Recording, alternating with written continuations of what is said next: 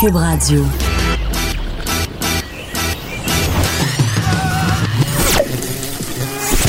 Pour elle, il n'y a jamais de mauvaise question. De 13 à 15. Les effronter. Avec Geneviève Peterson.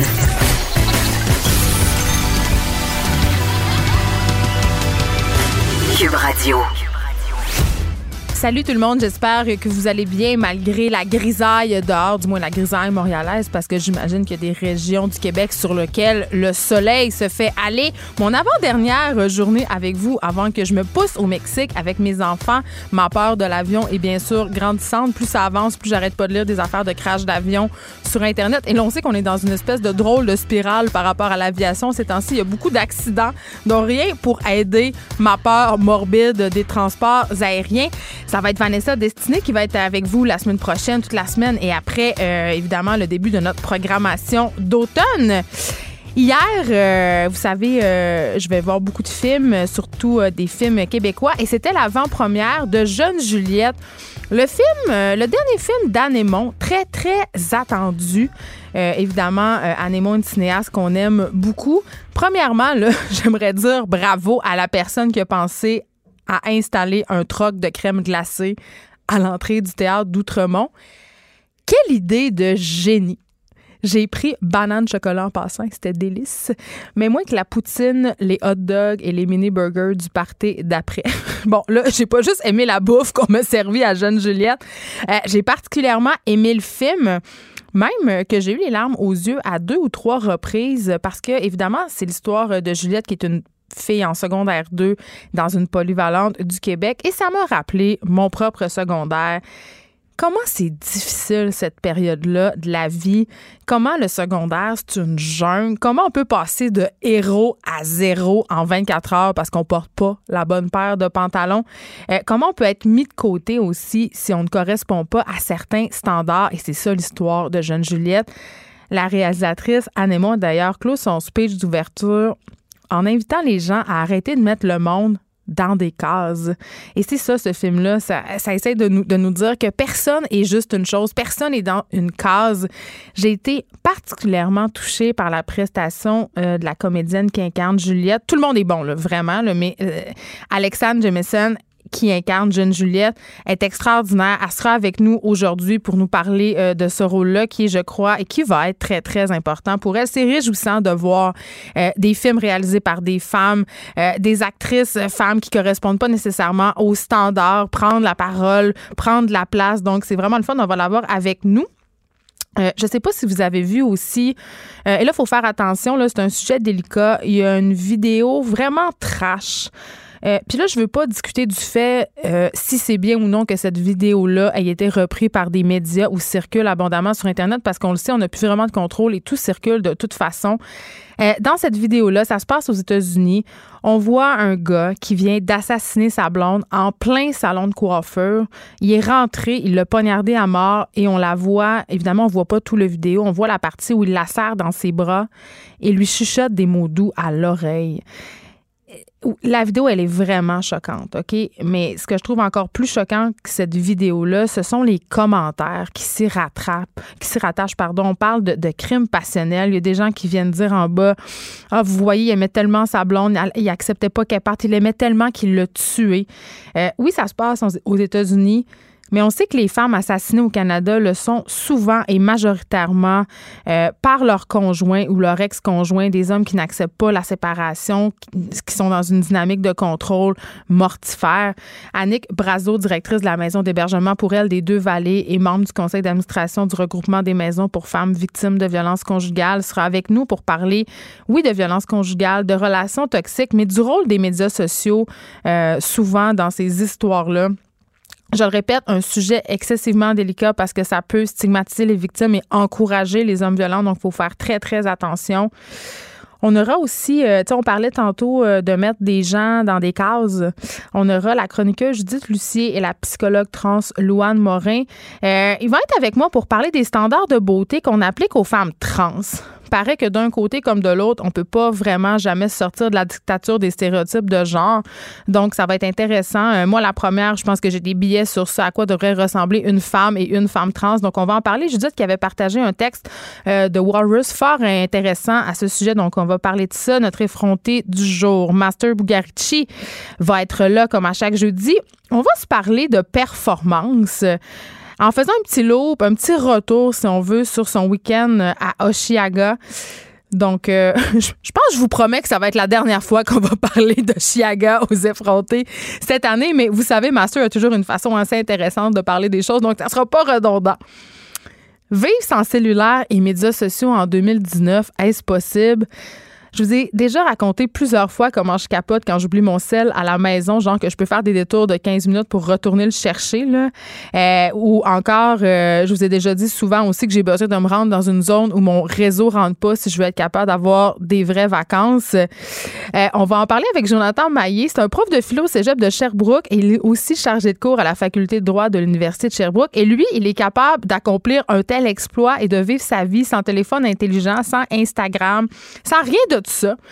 Je sais pas si j'admire tout ça ou si ça m'énerve, mais en tout cas, on va lui parler, on va voir comment c'est possible, euh, s'il a l'impression de manquer de quelque chose et peut-être que je vais me prendre des notes parce que, euh, évidemment, euh, à l'approche de mes vacances, j'espère bien être capable de mettre mon sel de côté un petit peu. Notre collaboratrice, Catherine Parent, va aussi être là à la fin de l'émission. Et vous savez, Catherine Parent, elle, fait un peu les chroniques affaires de cœur.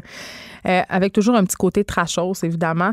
Aujourd'hui, elle va me donner des trucs pour savoir si oui ou non on est en couple avec un ou une épaisse. Parce que, évidemment, il n'y a pas juste des épais, hein, il y a aussi des épaisses. C'est quand même important hein, euh, de savoir si on est en couple avec euh, une telle personne. Donc, je vous suggère vraiment de nous écouter jusqu'à la fin puis de sortir vos crayons puis vos pattes de notes. Peut-être qu'il va y avoir des ruptures aujourd'hui suite à l'écoute de la chronique de Catherine Parent. Euh, mais avant, on se parle un peu euh, des actus euh, qui ont attiré mon attention. On a parlé beaucoup de Victoria's Secret ces derniers temps, cette semaine, le défilé qui a été annulé cette année. aussi de la marque qui a engagé une mannequin trans pour la première fois, une trans brésilienne. Mais là, il y a plus de 120 mannequins qui font partie de l'écurie, si on veut, Victoria's Secret, qui ont signé une lettre ouverte euh, puis dans cette lettre ouverte-là, euh, ces mannequins-là, qui sont quand même pas n'importe qui, là, on a des mannequins euh, très, très connus, Chrissy Turlington, Mila Jojovich, donc des anges Victoria's Secret qui sont là depuis très, très longtemps. Donc, ces filles-là manifestent leurs inquiétudes quant à leur sécurité et quant à l'intégrité physique des mannequins, ça arrive dans la foulée des allégations qui circulent depuis des semaines déjà par rapport à des viols de certains modèles, de trafic humain même, qui visent euh, des anges de Victoria's Secret ou des aspirantes modèles.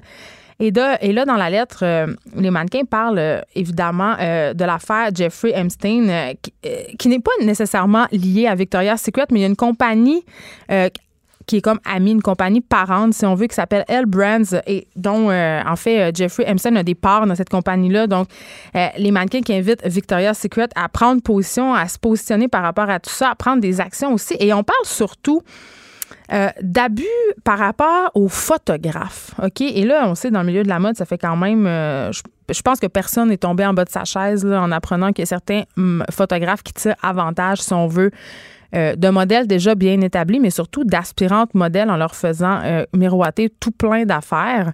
Et évidemment, euh, ça arrive souvent et les, filles se lèvent aujourd'hui pour dire, écoutez, on est tanné, on est tanné d'avoir l'impression d'être de la chair fraîche pour ces photographes-là. On est tanné parce qu'évidemment, sur les sets photos, souvent, tu es en voyage et tout ça, il se développe, si on veut, une espèce de proximité qui met quand même assez bien à la table à des situations très ambiguës et qui parfois peuvent frôler l'abus. Donc voilà, euh, c'est cette lettre-là qui s'appelle The Alliance, euh, espèce de call-out, essaye, pardon, de call-out cette situation-là et invite euh, le CEO de Victoria's Secret, Leslie Wexler, à faire quelque chose, à se prononcer, à couper toute relation professionnelle avec Jeffrey Epstein et aussi les photographes qui sont impliqués dans ces allégations d'abus sexuels. Décidément, Victoria's Secret qui a, quand même un bon ménage à faire puis qui devra ramer beaucoup, je pense, si, euh, la compagnie désire redorer son image, puis aussi continuer à vendre des bobettes puis des brassières à des filles parce que ça se passe vraiment pas bien pour l'image de la marque depuis quelques mois. Radio-Canada a organisé un test pour vérifier l'efficacité des mesures de protection de Desjardins suite au vol de données. Euh, c'est Thomas Gerbet et Olivier euh, Bachand qui ont mené cette enquête-là, si on veut, entre guillemets. vous savez, il y a beaucoup de Québécois qui ont été qui sont impliqués dans la fraude de Desjardins, qui sont impliqués dans cette fuite de données. On rappelle que Desjardins offre un service à vie de protection à ses clients pour la, gestion, si on veut, l'espèce une espèce de surveillance de leur dossier de crédit. Euh, il n'y a pas beaucoup de Québécois qui ont réussi euh, à date à s'inscrire à ce service euh, Equifax-là. Moi, la première, j'essaie depuis maintenant depuis le 20 juin, en fait, de, de m'inscrire à cette protection-là et ça marche pas.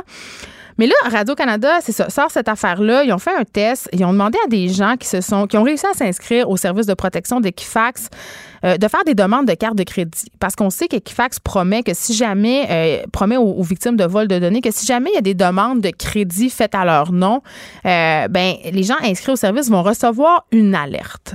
Mais on s'est rendu compte que sur les cinq personnes qui ont fait la demande, il y a seulement une personne, en fait, qui a reçu euh, une alerte comme quoi il y avait une nouvelle demande de carte de crédit euh, qui avait été faite en leur nom. Donc, c'est quand même assez préoccupant. Euh, il y a une fille notamment qui a demandé une carte de crédit à la Banque Royale le 9 juillet et le 25 juillet, elle était dans sa boîte aux lettres. Elle n'a jamais reçu l'alerte d'Equifax. Pourtant, sur, le, sur son site web, quand tu t'inscris, Equifax mentionne très clairement que ses clients seront alertés pour toute interrogation, toute demande de nouvelle carte, toute tentative d'ouverture d'un nouveau compte, tout changement au compte existant, tout changement de nom ou d'adresse. Euh, mais ce n'est pas du tout le cas. C'est ça que l'enquête de Radio-Canada nous prouve. Un autre volontaire euh, qui s'appelle un homme, Mathieu Legault, euh, s'est rendu compte aussi que le service d'Equifax ne suffisait pas parce qu'évidemment, il a fait une demande. Je pense que c'était une, American Express. Il a demandé ça le 3 juillet. Pas été alerté par Equifax quelques jours plus tard, reçoit la carte. Donc, dans le fond, c'est quoi le service que Desjardins m'offre et en quoi ça me protège? Je pense qu'on est en même de se poser cette question-là. Et la clé pour comprendre les failles dans la protection offerte à ses membres, en fait, à Desjardins, ben, c'est TransUnion. C'est l'existence de cet autre service de crédit-là.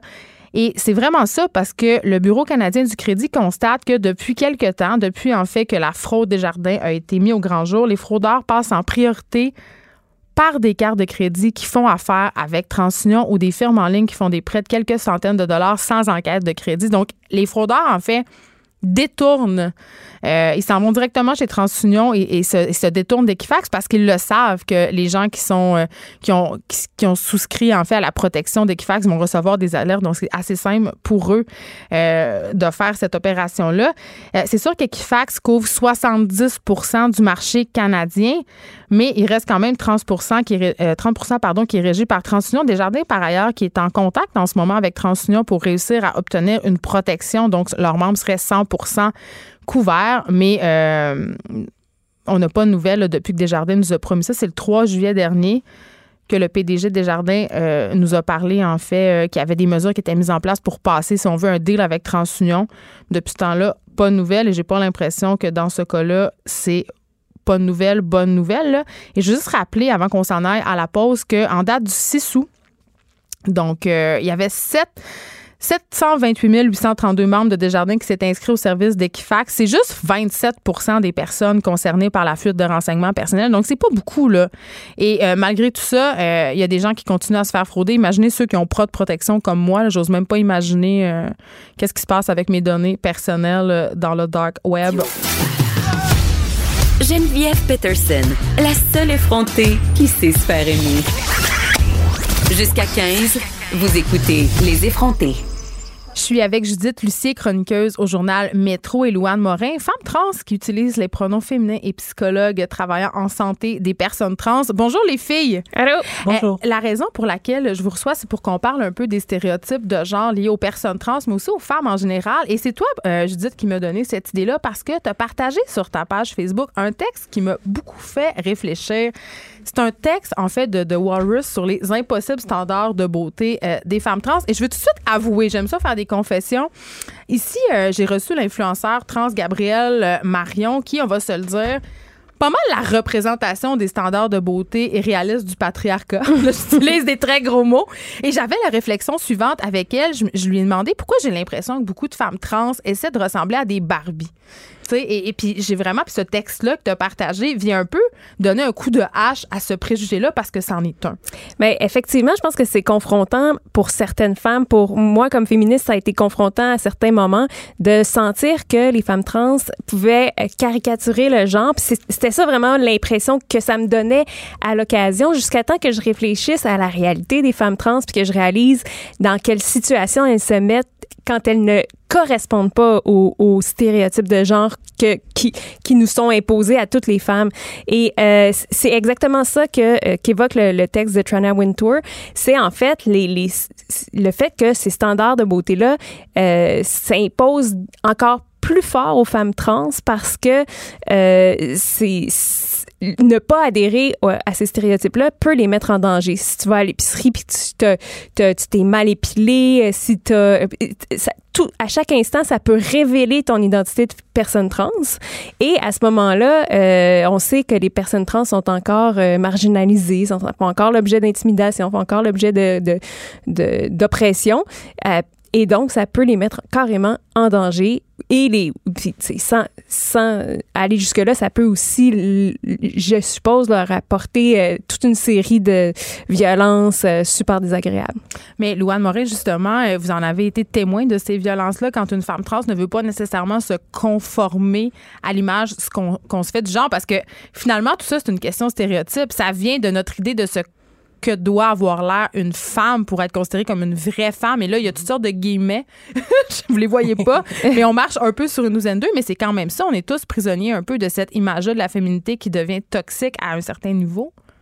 Oui, oui, oui, oui, oui, oui. Très prisonnière et prisonnier.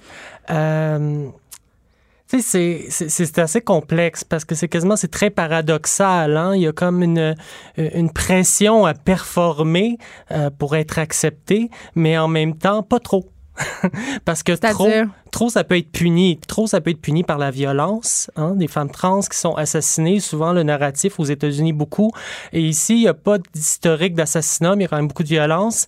C'est souvent le, le, le, le, narratif de tu m'as trompé.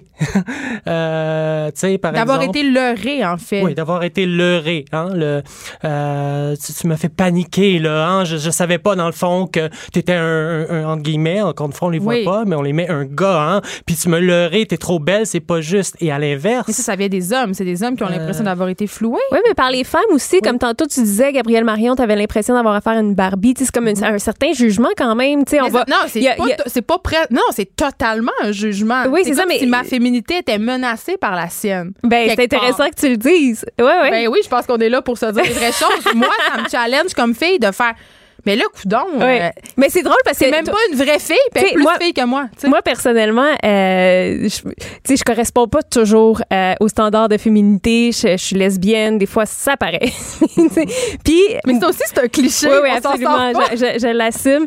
Euh, mais, mais moi aussi, je suis confrontée à cette idée-là de performer le genre. Puis des fois, ça me gosse. Fait que des fois, je, j'arrive aujourd'hui, je suis pas maquillée. je milite une bonne partie de l'année contre, contre le, le la pression pour se raser puis s'épiler. Euh, oui, parce que tu participes au Mes Poils, ouais. Euh, cette initiative qui fait beaucoup jaser. Euh, puis on, lutte contre les stéréotypes de genre, mais je, pense que ce qu'on réalise, c'est que c'est encore plus, ça peut être encore plus souffrant pour les femmes trans, puis encore plus, une pression encore plus grande. Puis j'avais même pas vu ça comme ça, que la pression était à la fois d'avoir de, correspondre aux stéréotypes mhm. de genre, mais aussi de pas trop y correspondre, de pas trop l'exagérer, de pas parce que euh, ça, ça, fait partie des un des discours féministes euh, radicaux, euh, en, qui, un peu opposés aux personnes trans de dire que les femmes trans caricaturent le genre et donc nuisent à la lutte au patriarcat, mhm. mettons. Mais Louane Maurice, c'est intéressant ce que je dis, dit parce que c'est un peu justement ce paradoxe-là qu'on porte toutes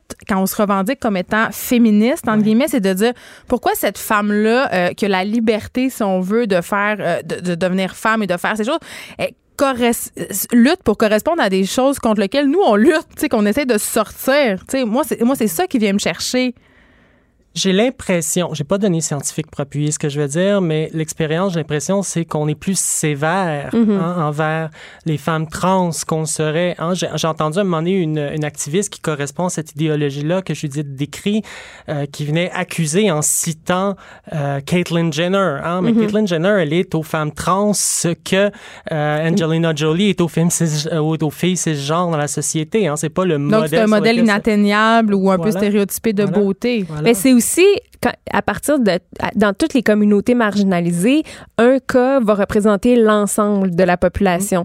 Donc Caitlyn Jenner euh, comme elle est la, la femme trans la plus visible, tous ces, toutes ses actions, toutes ses paroles vont être reportées contre à, l'encontre de toutes les femmes trans.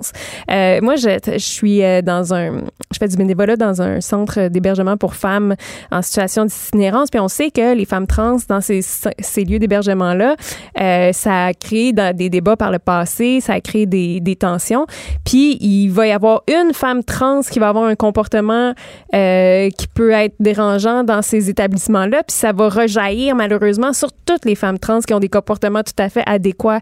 Euh, donc c'est ça dans toutes, je pense, les communautés marginalisées. Le jour où une famille homoparentale va maltraiter ses enfants, euh, nous- on remet en question, ça, ça fait re- reculer les droits. oui, ben, la- je pense que malheureusement, dès qu'on est marginalisé, nos comportements peuvent avoir des conséquences sur l'ensemble des, des, des personnes euh, qui sont dans la même communauté que nous. Et Louane Morin, euh, bon, évidemment, vous pouvez parler de cette réalité-là en tant que femme trans, mais en tant que professionnelle, parce que vous en aidez aussi des femmes trans, est-ce que cette question-là des stéréotypes de genre liés à la féminité, c'est au cœur des préoccupations de votre clientèle?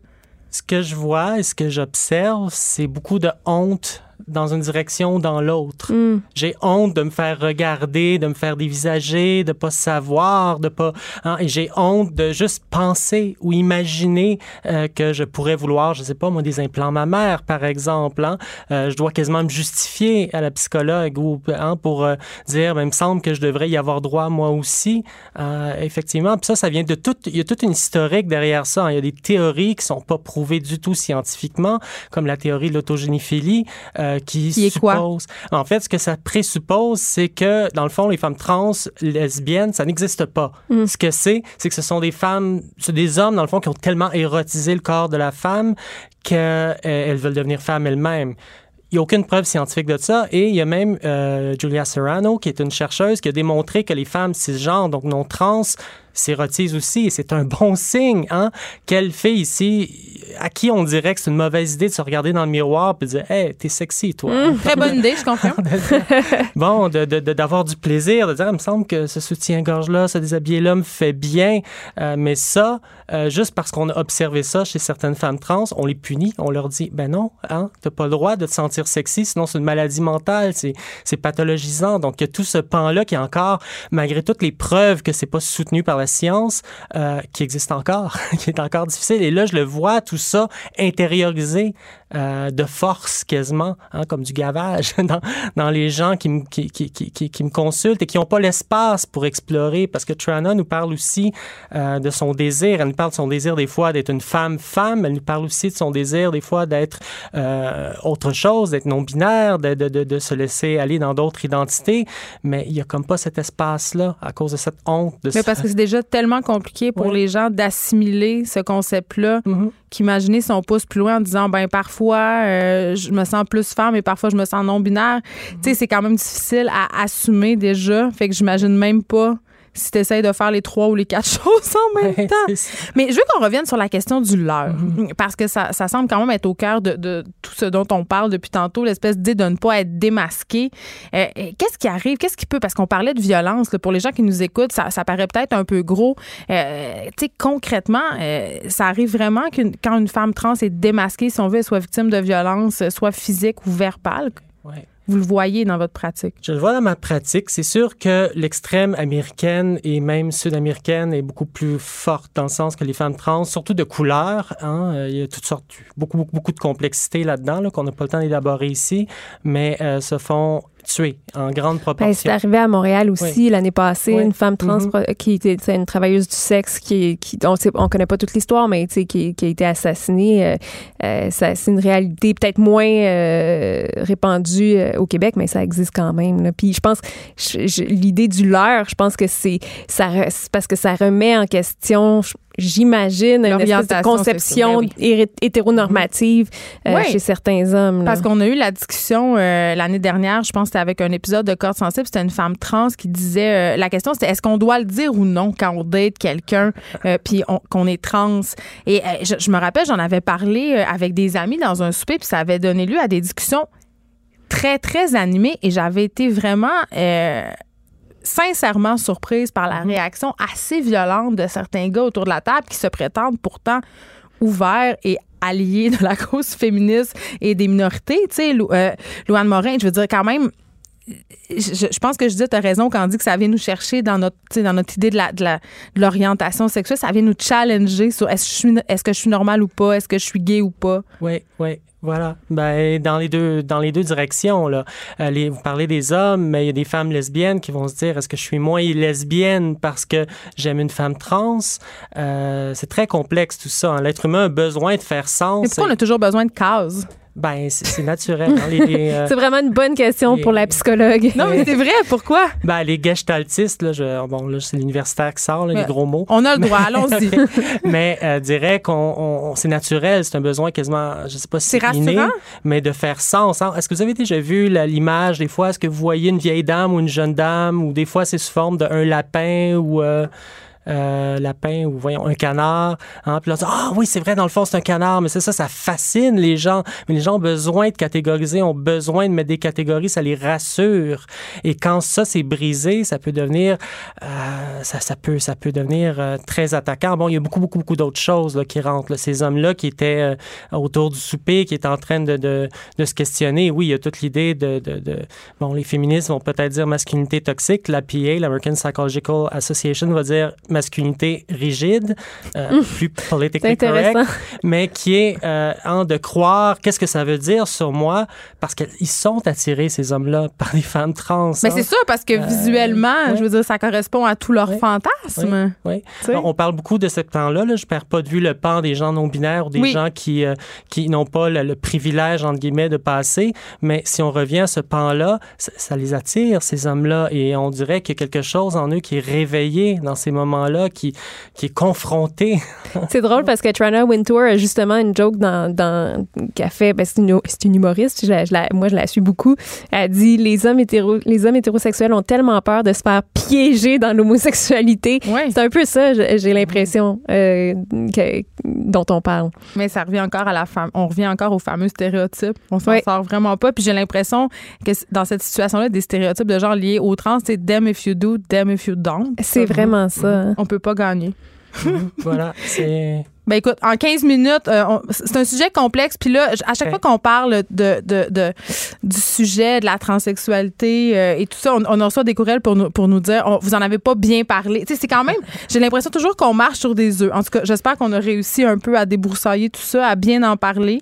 Mais c'est toujours, écoutez, il y a tu sais, il y a autant de situations qu'il y a de personnes, donc on peut jamais comme faire. euh, Ben, moi, si je peux me permettre, là, ce que je trouvais intéressant, je trouvais ça- le texte de Trina Wintour hyper intéressant, Ouais. mais le fait que, tu sais, il y a, il y a pas beaucoup de personnes trans dans les médias qui ont des tribunes, et j'ai trouvé que le Mais fait c'est difficile qu'elle de puisse les avoir. exprimer cette réalité-là illustrait à quel point c'était nécessaire. Parce que, tu sais, moi, je, je- je me considère comme une alliée, euh, puis j'ai déjà écrit sur la, la- la pression des personnes trans à se conformer aux gens, mais quand ça vient de moi, ça a aucune valeur par rapport à quand ça vient de, de quelqu'un comme Trina Wintour. Non, puis j'aimerais. Nous, on euh, on a essayé d'avoir des collaborateurs trans et tout ça. Puis quand on veut inviter des personnes trans pour parler des enjeux trans, c'est toujours excessivement difficile. Et je le comprends parce que les préjugés sont quand même. Tu sais, qu'on est dans notre petite bulle Facebook de gens ouverts euh, qui sont sensibilisés à ces questions-là, c'est une chose. Mais quand euh, aller revendiquer son identité publiquement devant un auditoire qui n'est pas nécessairement sensibilisé à la question, moi, je pense que c'est une autre, tu sais, c'est une autre question. Donc, je comprends que c'est difficile là, d'en avoir. euh, encore faut-il que les médias se montrent ouverts. En tout cas, bon. On rappelle le, titre du texte. Euh, Allez lire ça, c'est sur The Walrus, The Impossible Beauty Standards for the Transgender Woman euh, par Trana Winter, qui est une humoriste que t'aimes bien, Judith, on mettra euh, le lien sur la page Facebook des effrontés. Merci d'avoir été là. Judith Lucie, on rappelle que tu es chroniqueuse au journal Métro. Louane Morin, femme trans et aussi psychologue qui travaille dans le milieu euh, en santé des personnes trans. Merci beaucoup. On s'arrête un instant. Merci. Écrivaine, Blogueuse. scénariste et animatrice. Geneviève Peterson. La Wonder Woman de Cube Radio. Moi, je vais prendre une grosse molle au chocolat, trempée dans le chocolat. Tu trouves pas que souvent quand les gens parlent, c'est vraiment plat? C'est bien d'avoir un ami. Je le fais déjà assez niaiser de même. Je vais pas me tenir avec le petit attardé en plus. Je suis pas attardé, je suis le contraire d'attardé. Je pense que Liam s'intéresse à moi. Tu trouves pas qu'il est vraiment beau? Salut. Juliette, ça va? Tu sais que le monde entier tourne pas autour de toi. Wow, le monde est vraiment cool ici. Qu'on vient d'entendre, c'est la bande-annonce, évidemment, du nouveau film d'Anne Aymon, Jeune Juliette, dont c'était l'avant-première hier. Euh, Ce film que j'ai beaucoup, beaucoup aimé et apprécié. Un film que je trouve qui est nécessaire, en fait, aussi, parce que c'est un personnage fort de fille. Et ça parle évidemment de ces années un peu troubles que sont euh, le secondaire et euh, l'interprétation de la comédienne qui incarne Juliette, qui s'appelle Alexandre Jameson, m'a particulièrement touchée. On l'a au bout du fil. Elle est avec nous. Bonjour Alexandre. Premièrement, tu dois être très, très fatiguée. Euh, oui, oui, effectivement. Euh, allô? On- parce que tu t'es couché tard hier. euh, on, on était au party ensemble. On a mangé des mini burgers et des, et des hot dogs. Euh, je, je disais en début d'émission, je soulignais le coup de génie que ça avait été de mettre un troc de crème glacée devant, devant le- le- la- les lieux de la première du film au théâtre d'Outremont. Mais écoute, L'histoire de Jeune Juliette, quand même, je pense que c'est une histoire dans laquelle beaucoup de gens vont pouvoir s'identifier parce que ça parle évidemment de ces euh, années un peu difficiles que sont le secondaire pour tout le monde, mais particulièrement pour les gens qui sont différents. Est-ce que l'histoire de Juliette reflète un peu euh, ton histoire, Alexandre? Euh, je pense que faire part des choses un petit peu, il y a des particularités de l'histoire de Juliette qui s'apparentent beaucoup à la mienne, dans le sens que, euh, il y a quelques années, euh, j'avais l'âge que Juliette a. Euh, Secondaire vécu, 2. euh, oui, exactement.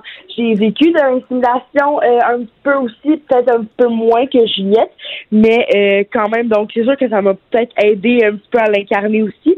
Donc, je pense que notre histoire peut être semblable, mais quand même avoir beaucoup d'aspects différents. Mais tu sais, tu dis Juliette vit de l'intimidation, mais tu sais, au début du film, j'avais pas l'impression. Ça vient un peu, un peu dans le milieu du film euh, quand on commence à se faire euh, traiter de grosse et tout ça. J'ai l'impression qu'au début du film, on, s'intéresse plus à sa différence euh, d'esprit, si on veut. C'est une fille plutôt intello et avec son amie aussi, qui est quand- brillamment incarnée par Léane Desilets. Euh, tu sais, sont un peu nihilistes, les deux filles. Ils bitchent tout le monde. On l'a entendu dans la bande-annonce. Ils disent tout le monde, tout ce que tout le monde dit, c'est plate. Tu sais, euh, fait que c'est de la différence en plusieurs niveaux. Là, c'est pas juste la différence physique. Ah oui, oui. Puis, euh, c'est ce que j'aime aussi de, de la mise en, en place du film, dans le sens que euh, au début, on s'attend pas vraiment à ce que Juliette dit niveau intimidation. On montre plus à quel point elle se fout de ce que le monde pense, puis que ce qui l'importe, c'est vraiment sa meilleure amie, puis euh, ce qu'elle pense d'elle-même. Euh, puis au fur et à mesure du film, on se rend compte que peut-être qu'elle se fait dire des choses méchantes qu'elle avait pas pris qu'elle n'avait pas porté attention avant, en fait. Euh, puis euh, à, la fin du film, elle se rend compte, euh, bien évidemment, que c'est que l'apparence et l'enveloppe physique est le moins important chez quelqu'un. Hmm. Ben, c'est justement, évidemment, parlons-en un peu d'apparence physique, si tu veux bien, Alexandre. J'ai lu quelque part que tu dis l'apparence doit compter seulement pour soi-même, mais en même temps, l'apparence, ça reste quand même la première chose que les autres voient de nous. Comment tu réussis à faire que ça soit vraiment pas important pour toi? Euh, oui, oui, effectivement, tu as raison, mais euh, je veux dire, quand quelqu'un se fait un, un préjugé sur toi, euh, il va se baser sur ce qu'il voit de, de personne, puis évidemment, euh, ça va être son enveloppe physique au début. Mais ce que je pense de tout ça, c'est vraiment que ce que je vois dans le miroir, je, je l'aime. Fait qu'à la base, si tu aimes ce que tu vois dans le miroir, après ça, tout le monde autour de toi va aimer ce qu'ils vont voir. Je veux dire, la confiance en soi, je pense que c'est la chose la plus belle que quelqu'un pourrait avoir chez lui. Ben effectivement, puis on commence de plus en plus à parler de grossophobie dans les médias. On commence aussi à avoir des modèles qui sont plus positifs par rapport à des corps différents. Les grandes marques intègrent euh, des filles plus grosses, des tailles plus. Je sais, je sais même plus comment faut les appeler parce que j'ai à chaque fois Mhm. l'impression de pas les appeler de la bonne façon. Mais disons des filles plus grosses que la fille normale entre très gros guillemets, là, c'est-à-dire qui porte 18 ans. C'est une bonne chose, mais en même temps, j'ai l'impression que c'est aussi un peu hypocrite parce que qu'est-ce qu'on nous montre encore toujours et à jamais comme étant le standard, c'est une fille mince. Puis j'ai envie de te demander, est-ce que euh, il y avait Julie Artachot, je sais pas si tu la connais, c'est une photographe qui milite contre la grossophobie. Puis elle dit le jour où on va avoir gagné le combat contre la grossophobie, euh, Alexandre Jamison, c'est quand on va arrêter de dire euh, voici la grosse, voici cette fille grosse dans le scénario, elle va jouer la fille grosse. Qu'est-ce que tu penses de tout ça, toi? Euh, oui, je pense qu'on va réussir à, à gagner notre bataille contre la grossophobie quand on va arrêter de mettre des étiquettes sur les personnes. Euh, t'es pas différent, je veux dire, t'es pas euh, unique parce que tu ressembles pas au de beauté ou que tu les gens peuvent ressembler en général. Moi, je trouve que ce qui est beau, d'être différent parce que justement, on ne dira pas que t'es beau parce que tu ressembles à ton voisin. On va dire que t'es beau parce que t'es toi-même. Puis euh, je pense qu'on va réussir à, à combattre la grossophobie quand les gens vont se rendre compte à quel point que dire de quelqu'un qui est gros ou de dire que quelqu'un qui est différent parce qu'il est gros, c'est être grossophobe, si je peux dire ça comme ça. Ouais.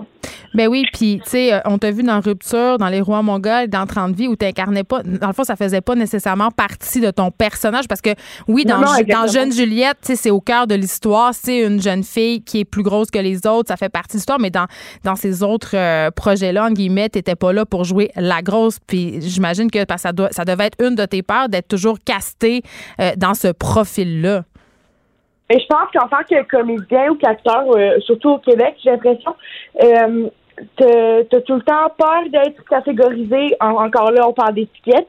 Euh, puis comme on voit, on n'est pas épargné dans toutes les facettes de notre vie. On va avoir des étiquettes puis on va devoir les affronter à tous les jours. Mais je pense qu'en tant que comédien, t'as toujours peur de d'être catégorisé à un certain type de, de personnage. Euh, mais comme j'en ai fait euh, j'ai fait d'autres types de personnages avant. Euh, C'était moins une de mes peurs. Euh, puis de toute façon, euh, quand je fais un rôle, c'est vraiment plus pour diffuser un message, euh, surtout comme celui de Juliette. Fait que peu importe le message, s'il va me parler, ça va me faire plaisir de l'incarner. Est-ce que est-ce qu'il y a des scènes qui ont été difficiles à tourner pour toi? Euh, oui, oui, plusieurs, en fait. Et puis je pense que dans n'importe quel euh, projet, il va y avoir des scènes qui vont être plus un défi. Mais je pense que je trouve que c'est un plaisir, en fait, de les surmonter à chaque fois. Euh, il y a eu euh, les scènes d'intimidation ont été pas super faciles, mais ça s'est fait tellement dans le respect. Puis les acteurs avec qui je jouais, ils étaient tellement respectueux. Puis je savais que c'était euh, Juliette qui insultait et non Alexandre. Euh, fait que c'est sûr que ça a rendu la tâche vraiment plus facile. Euh, sinon, euh, la scène où Juliette se découvre dans la salle de bain, dans le sens qu'elle découvre peut-être que pas nécessairement comme les autres parce qu'elle s'est jamais attardée à ce détail-là non plus, euh, a été un peu plus difficile, mais le résultat est impeccable et je suis vraiment fière de cette scène-là. Ben oui, puis je peux dire c'est très très euh, réaliste et c'est très touchant. Je disais en début d'émission que j'avais eu les larmes aux yeux à deux trois reprises. Là, euh, évidemment, ce film-là, il sort le 9 août, ça va faire le tour. Euh, il est dans plusieurs salles au Québec. D'ailleurs, j'invite les gens à aller le voir, c'est très très bon. D'aller le voir aussi avec des vos jeunes parce que ça fait réfléchir sur justement l'intimidation, mettre les gens dans les cases. Mais là, Alexandre, tu vas y aller à la rencontre de ces jeunes-là dans les cinémas. Ils vont venir vers toi. Tu vas savoir ce qu'ils ont à dire, ce qu'ils vivent. Est-ce que tu as hâte? euh, Est-ce que tu as l'impression d'être devenu une espèce de modèle positif? Euh, oui, j'ai vraiment hâte et oui, j'ai l'impression d'être devenu un modèle ou peut-être, si je pourrais dire, un genre de porte-parole sur le sujet. Puis euh, ça me fait vraiment plaisir. J'ai vraiment hâte de rencontrer les téléspectateurs qui voient le film parce que je pense que la plus belle paye pour un acteur, c'est de voir le résultat envers les, le public, puis de voir à quel point ils ont apprécié ton travail. Fait que pense que c'est le plus beau des cadeaux que je pourrais avoir de pouvoir aller à la rencontre de ces gens-là. Merci, Alexandre, de nous avoir parlé. C'est vraiment apprécié. Et je le répéterai jamais assez. Allez le voir, Jeune Juliette. C'est le dernier film d'Anne. Ça sort le 9 août. Allez-y en gang.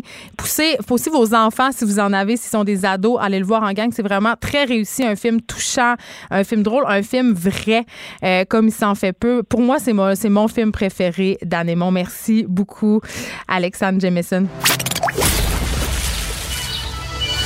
De 13 à 15, Les effrontés. deux heures où on relâche nos bonnes manières. Après tout, on est en vacances. This is America.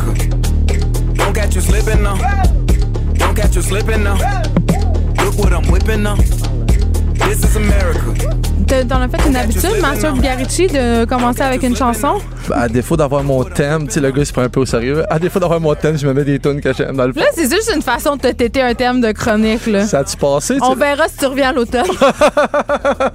Peut-être que t'en auras un à ce moment-là. Promotion.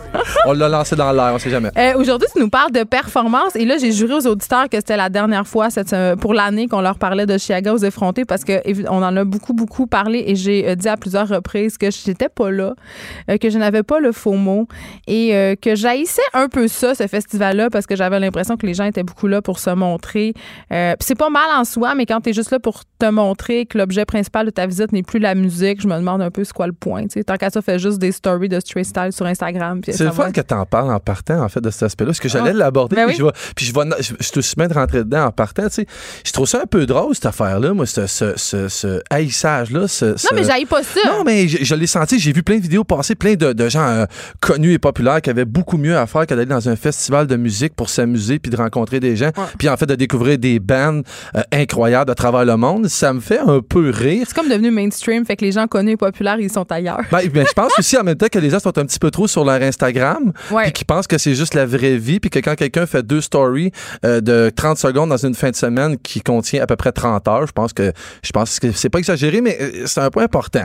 Mais y a quelque chose, il y a quelque chose dans, dans cette haine-là qui est révélatrice. je serais, je serais très hypocrite de dire le contraire. Évidemment, tu sais qu'à titre de designer, j'avais pas le choix de venir ici aujourd'hui puis d'en parler. Puis évidemment, les gens devaient s'attendre que j'allais parler de mode, mais tu le sais très bien que je m'en balance puis que je suis pas allé là-bas pour ça. Puis je Mais sais de très... regarder quand même, là, Ben, parce que des ben formations professionnelles obligent, tu checkes tout le temps les. En fait, d'ailleurs, souvent, Master Bugarici m'écrit, me texte après l'émission pour euh, me dire Ah, t'étais bien habillé aujourd'hui. Ben oui. Fait que quand tu me textes pas, je me dis OK, il a trouvé que j'étais mal ben, habillée. tu sais, évidemment, évidemment, il y avait des filles en bikini parce que Ouais. tu sais bien que dans un party de trois jours à marcher dans, dans poussière de roche, ça va bien mieux en bikini. Puis là, On dirait que commence- non, on dirait que je suis pas d'accord. c'est horrible. On pourra pas chialer parce que, puis en tout cas, moi, je peux pas me permettre de chialer parce qu'il y avait autant de gars en chess. Oui, Joey euh, Scarla Pipini, là, Ouais. Pinot, euh, euh, lui, là, en Mais je pense il qu'il avait chaud. en. Il avait chaud comme les autres, puis il était collant comme les autres, puis c'était un petit peu dégueulasse. Mais, c'est- mais c'est un aspect qui est là, puis c'est quelque chose. Évidemment, il y avait plein d'influenceurs qui prenaient des photos. Il influençait. Des influenceurs qui influençaient. Qui essayaient, en fait, de prendre des photos très clichés, puis tu sais, je dirais même prévisibles, mais de toute façon, c'est pas vraiment grave parce que, tu sais, c'est légal. Tu sais, ils ont, ils ont- de Ben, le faire, puis t'es pas obligé de les regarder, en Non, fait. puis c'est ça. Puis, tu sais, on. Tu sais, j'aime ça euh, un peu jeter euh, un pavé dans la mort en disant j'aille ça, tout ça, mais tu sais, c'est pas si vrai que ça parce Mm-hmm. que je regarde les photos, je regarde les street style, peut-être plus que toi. Puis parfois, ça me donne certaines inspirations pour des looks. Donc, j'aime ça, regarder ça, c'est notre côté voyeur aussi. Ben oui. Et je n'ai aucun problème à ce que les influenceurs influencent parce que j'ai pour mon dire que si tu veux pas les regarder, il y a un petit crochet qui s'appelle ne pas suivre ou désa- se désabonner. Et ça, c'est particulièrement efficace quand quelqu'un tombe ses nerfs. J'encourage les gens à le faire. Moi, j'encourage aussi les Ben gens oui. à se désabonner de moi si je les gosse. Mais tu sais quoi, moi, je pourrais chialer tant que je veux, mais j'étais obligé de t'avouer, par exemple, que quand les photographes des magazines à potins sont venus me voir, j'en ai pris quelques-uns. J'ai vu ça. J'ai bien aimé ça. PQ. Ben, c'est des belles shots, puis ils éditent pour moi, puis c'est bien cool. Puis j'aime ça, ils m'enlèvent tout le temps 4-5 ans quand ils postent ces photos-là. Fait que 4-5 rides. Hey, là, t'es méchant. Tu sais, évidemment, il y a eu plein de shows, puis on fera pas le tour de la liste parce que vous l'avez fait plein de fois, mais tu sais, c'est sûr que les Chemical Brothers qui étaient là le samedi soir, moi, ils m'ont rappelé à quel point j'étais vieux. Puis- là là, hein, Ah, je me souvenais même plus que ça existait. Sérieux, sont rendus à un niveau très élevé pour niveau projection, tout ça. C'était vraiment malade. Il y a le rappeur de l'heure qui était là, Logic, un genre de nouveau M&M qui est extraordinaire, que j'écoute depuis un bout. J'ai vraiment trippé.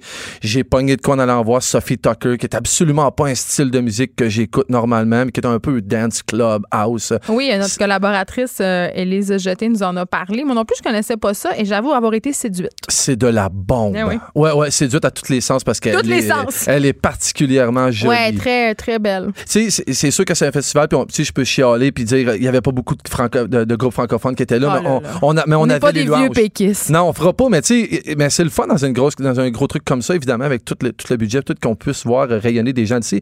Puis évidemment, les louanges étaient là, qu'un groupe que j'aime beaucoup. puis qui rayonne à travers euh, Wow. le monde. Ça, c'est ça s'est passé. Ça Ouais. s'est passé. Il est arrivé quelque chose. Fait que, tu sais, en gros, ça s'est trouvé un week-end quand même cool. Tu sais, je, je, je sais pas si ça valait l'argent. Je, je m'en vanterai pas, mais j'ai pas payé le total. Et boy, ça boum, cher aller là. boum, stop, stop, stop. Ouais. Combien, euh, combien ça coûte aller à Chiaga si tu payes ton ticket? Parce que moi, j'ai pas l'impression que dans, dans les influenceurs puis les gens que je voyais passer, euh, grand monde avait payé leur entrée. Mais les vulgaires ouais. moldus, là. Le, le mien il valait facilement 700-800. Et là là. Facilement, Mais en même temps, tu vois tellement de spectacles. Quand on calcule que le prix d'un billet de spectacle pour un gros band, c'est environ 100 dollars, tu sais, ça, ça, ça va, ça marche. ça, ça marche, c'est sûr Mais que t'as pas encore mangé, t'as pas encore bu rien. Fait que c'est un gros week-end, là, quand même. C'était un gros week-end qui, qui était pour moi jusqu'à dimanche soir, à la Oui, tombée de la nuit, qui était quand même, je l'avoue, assez pas ordinaire, mais Tu vas te rendu déshydraté, le rendu dimanche. J'étais, eh, misère. En tout cas, j'étais pas flabbergasté encore. Non? Il fallait rester jusqu'à la fin pour voir le dernier. Puis c'est ce qui m'a amené à parler du sujet aujourd'hui. On a fait une grosse, une grosse balco pour arriver là. Mais il y a un dude qui s'appelle Childish Gambino. Il vient d'une autre galaxie, je te le jure. Le mot performance, là. Oui, tout le monde parlait de lui, là. Oh C'était capoté. my God! Puis Ouais, moi, ouais. je suis un fan. Évidemment, la, la, la tune d'entrée que j'ai mis tantôt, c'était c'était ça. C'est sa chanson qui a fait un vidéoclip qui était très, très connu avec ça. Les gens pensent que ce gars-là fait que ça. Les gens pensent que c'est juste un rapper. Ce gars-là, il réalise. Oh, il né, né, produit. né, né. Ah non, il, a- il était dans Star Wars, il est acteur, il est, il est phénoménal. C'est le genre d'artiste, tu sais, j'imagine dans la classe, là, je vais pousser fort, mais tu sais, dans la classe des Elvis, des Michael Jackson, les genres de personnes qui donnent Qui vont show- traverser l'histoire, donc est marqué euh, Ouais. Influencer la musique. tu sais que c'est même pas commencé et tu sais que tu vas assister à quelque chose. Tu sais que tu es chanceux d'être là. Tu sais qu'il va arriver de quoi. Puis tu sais tu quoi? C'était même pas commencé. Puis je t'en parle, puis je dis, pas, c'est pas des blagues. Là. Il y a des J'ai- vrais J'ai frissons. des vrais frissons. C'était grandiose. Le gars, puis évidemment, tu sais, c'est- c'est des shows, tu sais, c'est rodé, c'est c'est tight. Là, tu sais. moi, j'étais un musicien, puis on Ben, utilise ce des jargons. des performeurs. C'est- Oui, mais j'en ai vu des shows tight en fait, ça, mais j'en ai vu des trucs, mais j'ai rien vu de tel qui peut dire c'était une performance. Ce gars-là, pendant les 10 premières minutes, puis là, je fais une parenthèse, il y avait une, direction vidéo pour, toute la- pour tout son show à lui. Je sais pas c'est qui la compagnie qui a fait ça, mais c'était du grand art. Il était filmé en gros plan tout le long sur les écrans géants, fait que t'avais l'impression, même si c'était grand puis c'était dénaturé un peu, c'était chaud. Puis c'était chaleureux. On avait l'impression qu'on était dedans. Le show a commencé, là. Le dude, il est même pas sur la scène. Il est sur une genre de grue en plein milieu de la foule. Il a monté à 30 pieds dans les airs. Puis pendant, je te dis, minimum 3 minutes, il n'y a pas un son. Il y a juste des lumières sur lui. Moi, je pense pas. Tu sais, j'aime la musique. Je pense pas que je pourrais faire ça puis que les gens seraient prêts. Lui, juste avec son regard, avait ce regard de performeur-là qui fait comme tu dis, à ta minute. Même si c'est pas ton style de musique, faut, tu peux pas t'en aller. Tu peux juste pas quitter. Là, il y avait des danseurs, il y a des patards partout, ça lâche pas. Mais tout le long de sa performance, il t'amène à un niveau où tu sais, je me demandais, puis quand ça a commencé, j'étais happé. J'étais fan, mais j'étais happé du niveau de performance qu'il y avait, puis je me disais, faut que j'amène ça dans ma vie. Mais oui, Non, mais non, mais un show et lumière? non, mais non, mais d'avoir l'attention des gens à ce point. Tu sais, là, on dit performance, c'est sûr Mathieu, que on n'arrête pas de dire à la joke qu'on devrait se partir une secte. Je pense qu'on tient quelque chose. Ouais, ouais, on s'en rapproche.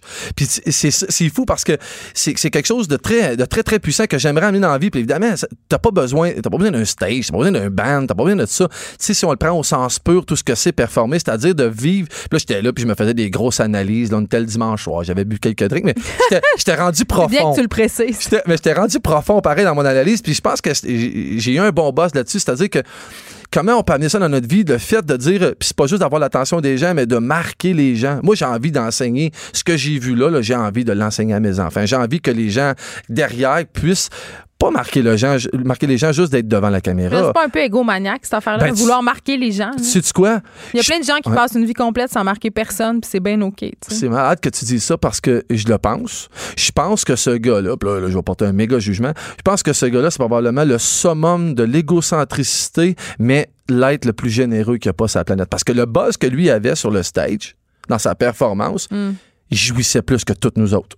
C'était clair, c'était évident. Fait que c'est certain que tout ça, puis dans Plus que Drake, plus égocentrique que Drake. on est ailleurs. On est ailleurs avec Drake. On est, on est, tu sais, euh, puis je veux pas le juger, je l'ai même pas vu en show, mais on est ailleurs. Là, tu sais, quand on parle de, de Charlie Gambino, on parle d'un gars qui danse, qui fait des moves que tu, je veux dire, tu, tu peux même pas, tu peux même pas penser la façon qu'il fait. Il joue sur la scène, il y a les caméras, il joue avec la scène, pas juste pour faire des clins d'œil. Puis là, Drake, je te juge, excuse-moi, là, mais tu sais, il fait pas juste des clins d'œil aux filles Childish Gambino, quand il commence le show, il, il explique aux gens qu'il aimerait ça, que les gens prennent pas le téléphone pour que les gens puissent vivre quelque chose. Puis il explique qu'il a besoin de nous autres pour transmettre cette énergie-là. Puis C'est ça qui me fait buzzer de dire, attends un peu, c'est comme une communion, cette affaire-là. Ce gars-là, dans sa performance, il nous transmet de quoi qui C'est transcendant est un bon terme. fou raide, transcendant. Merci. C'est pour ça que pour ça tu écris des livres. hein. Tu devrais, tu devrais m'aider à écrire mes chroniques, me sortir ces beaux mots-là. J'ai pas besoin d'argent à ce point-là. fait que, tu sais, en fait, ça se trouve être un beau week-end, ça se trouve être quelque chose qui, qui m'a marqué. Puis, tu sais, moi, viens de la culture du hockey. Hein, tu sais, ses parents, ils étaient-tu fous, lui? Je veux dire, ils l'ont-tu poussé comme euh, nos hockey dads ici qui nous font honte dans les estrades à crier après leur enfant pour se rendre à un, niveau comme ça? Puis je pense que non, parce que ça puait le bonheur. Tu sais, ce gars-là, il n'y a, pas- a pas personne qui l'a catapulté là. C'est quelqu'un que c'est quelqu'un qui se permet, je pense, de vivre de son art, oui, mais de vivre ce qui est vraiment, puis sans filtre, sans rien. Puis c'est ça que j'aimerais transmettre, en fait, tu sais. Mais en même temps, tu sais, je- mais y y a une- oui, je comprends ce que tu dis, mais en même temps, je, je questionne notre besoin justement euh, à tous et à toutes. euh, puis là, je reviens à Instagram puis à cette performance-là que tu as vue, puis à ton désir, là, je le vois, là, tu dis, tu sais, je, voudrais appliquer ça à mes enfants, à ma famille, mais je, je repose ma question. Pourquoi? Pourquoi on a besoin de briller comme ça? Pourquoi on a besoin de se démarquer, euh, d'être considéré? Euh, je pense qu'avant, c'était même pas des questionnements qu'on avait. Vrai. Mais je pense que là, on est pogné dans une espèce de mer où tout le monde brille à sa façon, puis on essaye de tirer notre épingle du jeu. Puis, je- me questionne beaucoup sur l'ego ces temps-ci, Ouais. euh, puis sur mon ego. Puis c'est drôle parce que tout de suite après toi, on a Jonathan Maillé qui est un prof de cégep qui est pas sur les médias sociaux, puis qui a pas d'Internet. Puis il parle justement de cette question-là de l'ego, tu sais. Puis là-dedans, c'est beau tout ce que tu dis, là. Ouais. Puis je pense que tu as été touché par une performance artistique parce que c'est ça que l'art, ça fait. Ça Ouais. touche les gens, puis ça nous touche différemment. Mais au cœur de ça, il y a quand même une espèce de, de trip d'ego complètement démesuré. Si je pense à des gens, par exemple, comme Kanye West, tu sais, Ouais. ou même proche d'ici, des artistes qui utilisent ça. Martin Marc. Mais excuse, c'est parce comme- que t'étais pas là quand Marilyn Monroe s'énervait. T'étais Oui, pas là quand mais- Babe Ruth était au bâton il y a 75 ans. Je m'excuse, mais Babe Ruth était encore. Moi, je pense que c'est juste parce que là, on a plusieurs moyens de le transmettre. On a plusieurs moyens de le voir. Puis quand je parle de. de- À quel moment ces gens-là deviennent-ils la caricature d'eux-mêmes? Ouais, ouais, ouais. Tu comprends? oui, Babe puis- Ruth, tu fais allusion à lui à un moment donné. Ouais. Ah c'était rendu loin, là, C'est rendu grave. Tout là, il jouait à être Babe Ruth. Moi, ce que je veux dire, c'est donner un sens à ce qu'on fait. Quand je parle de ça, je parle pas juste du devant de la caméra, je parle à tout le monde derrière. Je parle à personne qui écrit un livre chez eux. De faire quelque chose qui tient à cœur. Ça devient une performance de le faire sans filtre, sans rien, puis le faire pour te plaire à toi. Puis c'est ça que j'ai senti avec lui. Là, c'est sûr, on parle de, on parle d'un stage de musique. là. On parle de quelque chose de grandiose. Ouais, mais tu sais, si les gens qui le reconnaissent, peut-être aller voir ses films, ses trucs, puis se rendre compte que ce qu'il fait, on le sent dans tout ce qu'il fait. Fait que c'est ça que moi j'aimerais transmettre. Mais Donc, devenir les performeurs de notre propre vie. T'es à la veille d'écrire un livre de croissance personnelle, Master Bugarici. c'est tellement beau. On ne saura jamais ce qu'on a voulu être dans la vie. Rappelle-toi ça. On est ce qu'on a fait. Ouais, puis souvent, il faut que les bottines suivent les babines. C'est ça que j'ai. Oh, Moi, j'ai des running et puis j'ai pas eu le choix. Hey, on philosophe beaucoup. On- Je pense qu'on n'a jamais autant philosophé, mais c'était fort euh, intéressant. Master, euh, tu vas être là la semaine prochaine avec Vanessa Destinée. Pour mais seras-tu avec nous à l'automne? Suspense. Il faut que les, les auditeurs continuent à nous écouter s'ils veulent le savoir. On aime ça. Merci d'avoir été avec nous. Geneviève Peterson, la seule effrontée qui sait se faire aimer. Jusqu'à 15, vous écoutez Les effrontés. Coudon, je pense qu'on a mis la table pour notre prochain sujet avec Master Bugarici en parlant justement de Chiaga, des cellulaires, de l'importance d'Instagram dans cette histoire-là, de l'ego. Euh, on parle avec une personne. Oui, cette personne existe, Jonathan Maillé, qui est prof de philo au cégep de Sherbrooke et aussi chargé de cours à la faculté de droit de l'Université de Sherbrooke. Cet homme vit sans cellulaire. Il vit sans réseaux sociaux. Bonjour, Monsieur Maillé. Allô, Geneviève? Premièrement, juste que vous existiez me confronte. Euh, non, mais sans joke, euh, il y a peu de personnes qui, qui réussissent encore à lutter là, contre le cellulaire. Là, la plupart d'entre nous avons abandonné parce que, évidemment, on nous a vendu ce petit gadget-là comme étant euh, euh, de la liberté.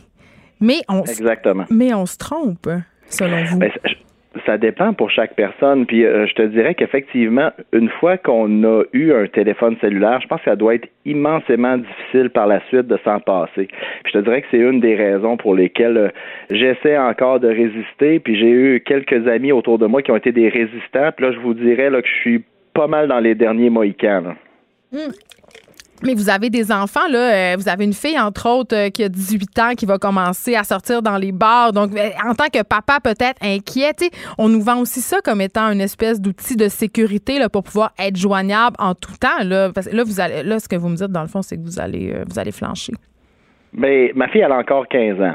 Euh, Il vous reste trois ans. le point, ouais, mais les jeunes commencent à l'éveiller un peu plus tôt aujourd'hui. Hein. C'est pas les bars, c'est chez les amis. L'époque des parties, c'est commencé. Euh, alors oui, c'est clair que je pèse souvent les avantages et les inconvénients. Comme je suis allé au Nouveau-Brunswick dernièrement, bon ben un petit pépin sur la route, t'as pas de téléphone. J'ai dit à ma copine que j'allais l'appeler d'un téléphone public rendu là-bas. Ça n'existe plus les téléphones publics. Donc c'est clair qu'il y a effectivement certains inconvénients, mais pour l'instant, en faisant le- le- le- la balance entre les, les avantages puis ce qui peut être justement euh, plus inconvenant, je, je, je pèse, ça pèse encore plus lourd dans la balance du côté des avantages de ne pas avoir de téléphone. Puis euh, Mais c'est quoi les avantages? c'est quoi? ah, euh, ben, bon.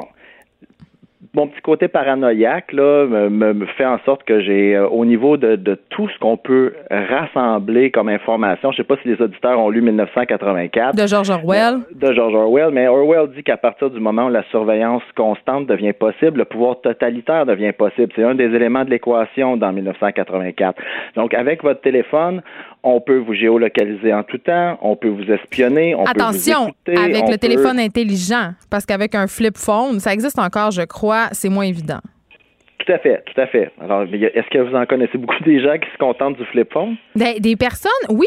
En fait, euh, il y a deux catégories de gens dans mon entourage qui ont encore des flip phones les paranos et, Comme moi. et des personnes euh, qui sont plus vieilles, entre guillemets, puis qui voient pas l'utilité d'avoir un téléphone connecté à Internet. Puis je peux les comprendre. Là. Si tu n'utilises pas Internet, si tu n'es pas sur les médias sociaux, à quoi ça te sert d'avoir un téléphone intelligent? À rien, tu sais. Tout à fait. Donc, Mais de mon côté, les avantages que j'ai, bon, c'est de euh, d'être selon moi, en tout cas, dans l'instant présent, j'ai des gens autour de moi qui vont utiliser leur téléphone et ça devient hyper difficile de voir, de constater à quel point on peut régulièrement quitter la réalité pour y revenir, pour la quitter, pour y revenir. Parce que la personne qui le vit, elle, elle est toujours dans sa propre réalité parce que là, elle répond à un texto, elle répond à un autre texto, mais pour les gens qui sont autour, c'est clair que quand tu as quatre personnes autour d'une table qui ont leur téléphone bien en évidence parce qu'on est au restaurant, on veut déjeuner, puis là, à tour de rôle, on est dérangé. Mais quand on est la personne qui l'a pas, euh, c'est un peu embêtant. Donc, je vous dirais que pour moi, la liberté, justement, c'est de pas être accroché à ça, c'est d'être capable, euh, comme on le disait dans l'article de la Tribune, c'était pas moi qui disais ça, mais c'était l'autre jeune femme, je pense qu'elle s'appelait Fanny, qui disait, moi, dans, j'arrive dans une file d'attente, je me perds dans mes pensées. On, puis je vois mes enfants et je pense qu'il y a comme une, notre capacité d'attention est tellement monopolisée par ça. est-ce qu'ils en ont, vos de enfants? deux minutes. Ouais, mon, ben, mes enfants, oui, effectivement, mais mon plus vieux, parce que moi, je paye pas de forfait. Hein. Fait que là, il commence à travailler. Mon plus vieux a 17 ans et demi. Donc, une des premières choses qu'il a faites quand il s'est trouvé un emploi, ben, c'est de s'acheter un téléphone. Les autres ont des téléphones, mais qui sont pas, euh, qui sont connectés Wi-Fi avec les réseaux sociaux puis tout ça. Mais OK, euh, je comprends votre point de dire euh, je veux pas embarquer dans cette affaire-là parce que j'ai l'impression que ça me coupe du monde, mais en même temps, est-ce que vous avez pas l'impression de vivre dans une espèce de monde à part, sais, vous avez jamais euh, ce qu'on appelle le FOMO, le Fear of Missing Out, Jonathan Maillé? Non, jamais. Wow! je prends des... mais vous avez été sur Facebook, ça, je sais ça. Oui, oui, j'ai déjà été sur Facebook et puis euh, au début, c'est clair que là, quand j'ai décidé de me, de me déconnecter, ben là, je l'ai probablement eu un peu le, le, le fear of missing out. Mais quand on prend un pas de recul, là, on réalise que le nombre de trucs significatifs, importants, il y en a pas beaucoup là, qui nous échappent si on n'est pas ces réseaux sociaux. Là. C'est clair que je suis pas complètement déconnecté. J'écoute beaucoup la radio, donc euh, je, lis, je lis mon journal à tous les jours. Alors les informations essentielles, je les reçois, mais euh, que mon ami se soit fait un spaghetti hier, euh, puis de manquer de, le, le like sur sa photo, ben pour moi ça c'est pas ça qui, qui, qui vient euh, changer ma vie. Oui, là. mais est-ce que tout est forcément obligé d'avoir du sens? Parce que si on se met à parler de sens, de signification avec un grand S, il n'y a pas grand-chose dans la sphère sociale qui en a véritablement Ah une. oui, mais tout à fait. Puis je trouve mon insignifiance ailleurs, hein. Elle est où? Oui, ça, c'est là, vous clair. m'ouvrez une porte, là. Elle est où, c'est votre insignifiance? Ah ben avec ma copine, on aime bien dire qu'on se met le cerveau à écureuil puis qu'on va regarder des émissions à Canal D Investigation ou euh, qu'on va regarder le Occupation Douane sous des haute choses comme ça, surveillance. comme, comme tout le monde, on a euh, on a ben, effectivement, on a besoin des fois de, de déconnecter puis d'être dans dans l'insensé et dans le, le futile, mais euh, pour moi Facebook, j'en ai juste pas besoin. Je juge pas personne non plus qui l'ont puis qui sont là-dessus là, mais personnellement, j'en ai pas besoin. OK. Là, je m'adresse aux profs de philo. OK? J'aime ça, avoir des profs de philo, parce que je trouve que souvent, vous avez une perspective qui est différente par rapport à ce qu'on entend généralement. Parlons des réseaux sociaux. Euh, no- notre relation, quand même, on en parlait juste avant, là, assez malsaine. Euh, La question de l'ego, la question de la construction aussi de l'image de soi. Ouais. Ben écoute, euh, tu sais, je pense que euh, j'ai entendu à un moment donné quelqu'un qui parlait d'un sain narcissisme. Je pense qu'il faut dans la vie avoir une bonne estime de soi. Euh, mais cette estime de soi-là, je pense que il faut vraiment la trouver en soi. Puis quelqu'un peut poster une photo de lui euh, euh, sur le sommet d'une montagne en disant regardez ce que je viens de faire aujourd'hui puis il n'y a pas besoin d'avoir du feedback de ses euh, de ses amis Facebook qui lui disent waouh c'est donc extraordinaire mais quelqu'un peut avoir ce besoin là alors je dirais que euh, je pense que on veut tous se mettre en valeur et c'est normal le problème c'est quand notre valeur on la retrouve dans le regard de l'autre quand on a besoin justement des likes ou du feedback positif des autres Mais il y a ça. toute une industrie là, qui est basée là-dessus, euh, les influenceurs. Vous avez entendu parler de ça, j'imagine, même Mais si vous êtes le dernier des Mohicans. Oui, puis j'enseigne à des gens de 17 à 20 ans en général. Donc, vous comprenez que je, je baigne un peu aussi dans cette réalité-là. Mais euh, il y a une industrie, il y a des produits, il y a, il y a de la vente. Euh, Bon, on est, on est allé euh, voir un spectacle, on est allé voir Cat Levac au Vieux Clocher de Sherbrooke avec ma mère puis ma conjointe. On sort du Vieux Clocher. Ma mère avait pas acheté les billets, c'est moi qui les avais achetés. Et là, bing, sur son téléphone, vous venez d'assister au spectacle de Cat Levac au Vieux Clocher de Magog. Comment avez-vous trouvé votre soirée?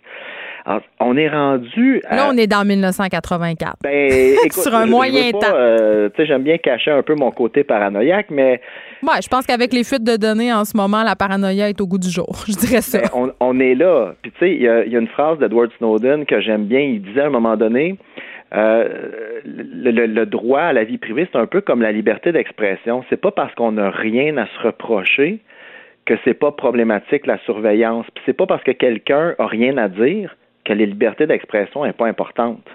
Sais, à partir du moment où quelqu'un devient dangereux pour le pouvoir, imaginez à quel point on a tous des petits côtés qu'on aimerait bien garder secrets, qu'on veut pas voir dans l'espace public, mais imaginez quelqu'un qui s'approche du pouvoir, euh, à quel point ça peut être facile de trouver des moyens de le discréditer à travers tout ce qu'on peut aller chercher comme renseignement. Oui, puis là, on parle de choses, évidemment, euh, qui pourraient avoir des répercussions euh, peut-être graves sur notre démocratie, mais à plus petite échelle dans la vie de tous les jours. Anecdote, hier, euh, je suis sortie avec une amie, on est allé voir une première de film et ma fille a essayé, euh, elle a activé, euh, localisé votre téléphone et elle pouvait voir exactement j'étais où dans la ville. Tu sais, quand même, euh, puis là, on veut pas être parano non plus, mais tu sais, on parle des maris jaloux, on parle de tout ça. Tu sais, c'est rendu de plus en plus difficile de ne pas laisser de traces. Et ça, moi aussi, ça m'inquiète. En ce sens-là, je partage euh, votre point de vue. Jonathan Maillé, mais vous nous avez quand même avoué que vous alliez bientôt céder.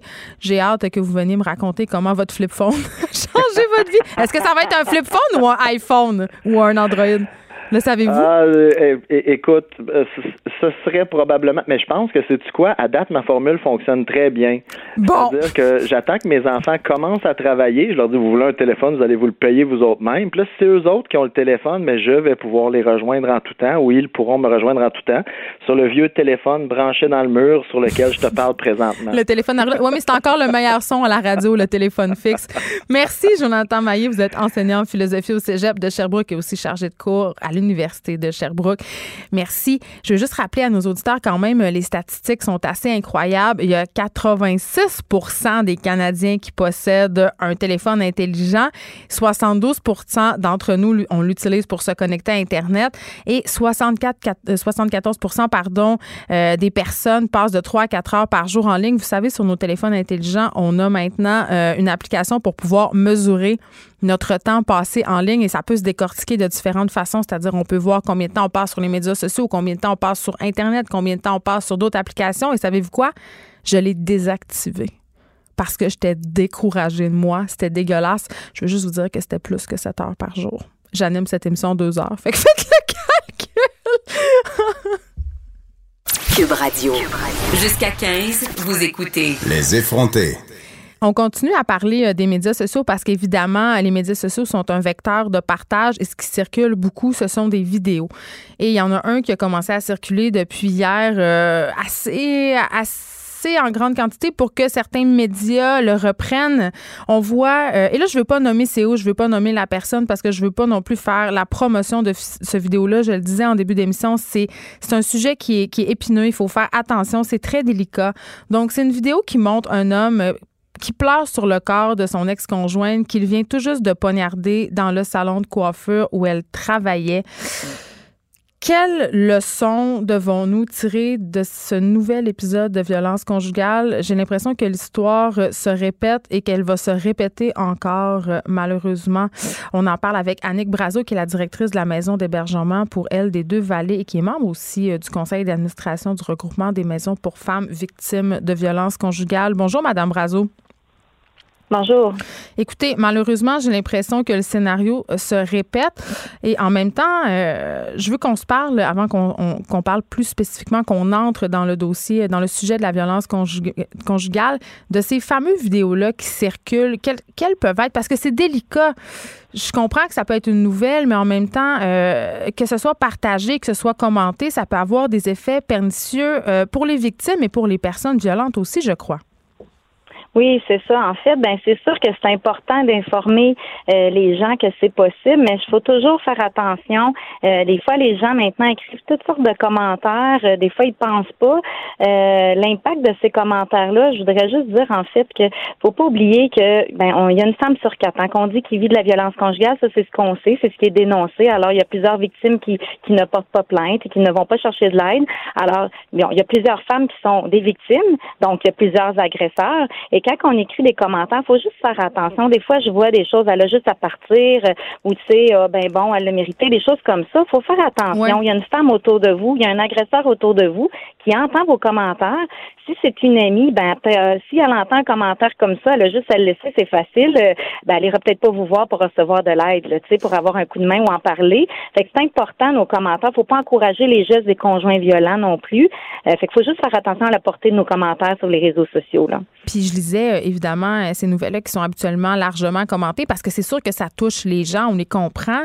Mais j'ai beaucoup vu euh, dans les commentaires euh, cette idée, cette impression que cet homme-là l'a tué par amour. Tu sais, le, le fameux concept de crime Mm. passionnel. Oui, ça c'est souvent repris dans les médias malheureusement où les gens Ouais. ils parlent, ils l'aimaient tellement. C'est comme romancer un peu l'histoire. Écoutez, c'est un geste euh, d'une personne qui a besoin d'aide, qui va pas bien. Euh, quand on aime quelqu'un, on devrait y apporter du bien, euh, pas, pas pas la tuer, pas la blesser. On le voit dans plusieurs cas là euh, de situations de violence conjugale que ça se rend jusque là. Alors tu sais, c'est ça de dire ah, un crime passionnel, c'est pas de la passion, c'est de la violence. Faut dire les choses comme que c'est. C'est quelqu'un qui a enlevé la vie à quelqu'un. Souvent, c'est les enfants aussi. Hein, c'est Oui, le drame familial aussi, Oui. c'est une expression problématique. Là. Oui, c'est ça, puis il faut faire attention parce que c'est romancer le geste. Non, c'est quelqu'un qui a une problématique, qui a besoin d'aide, qui doit aller en chercher. faut pas encourager ces gestes-là. Là. faut pas dire ça. C'est, banalisé pour moi le geste. Écoutez, c'est une grosse chose d'enlever la vie à quelqu'un, euh, que ce soit par amour. On fait pas quand on aime quelqu'un, on fait pas des gestes comme ça. Et là, euh, je vous pose une question. Peut-être qu'on n'a pas de réponse. Je me la pose régulièrement à chaque fois que ce genre de vidéo-là circule, à chaque fois qu'on en parle aussi, parce que oui, évidemment, c'est une nouvelle et la violence conjugale, ça fait beaucoup réagir. Est-ce qu'il ne faudrait simplement peut-être pas publier ces vidéos-là? Parce qu'en quelque part, c'est un peu comme euh, les tueurs de masse. En parler, c'est leur faire de la publicité, c'est les romantiser, justement. Oui, c'est ça. Des fois, d'un autre côté, ça parle aux victimes, t'es pas tout seul, tu sais. Euh, Il y a d'autres femmes qui vivent la même chose que toi, puis tu sais, ça dit aussi comme message, mais fais attention, ça peut aller jusque là. Ouais. Euh, tu sais, des fois, il y a des femmes que je vois qui vont dire, ben, ça m'arrivera pas à moi. Euh, tu sais, puis là, je dis, ben, ça l'arrivée au Québec, il y a des situations, qu'il y a des femmes que, tu sais, des fois, on va donner des conseils, donne-lui pas des rendez-vous dans, donne des rendez-vous dans des lieux publics, tu sais, pas toute seule avec lui au cas où que ça t'arrive.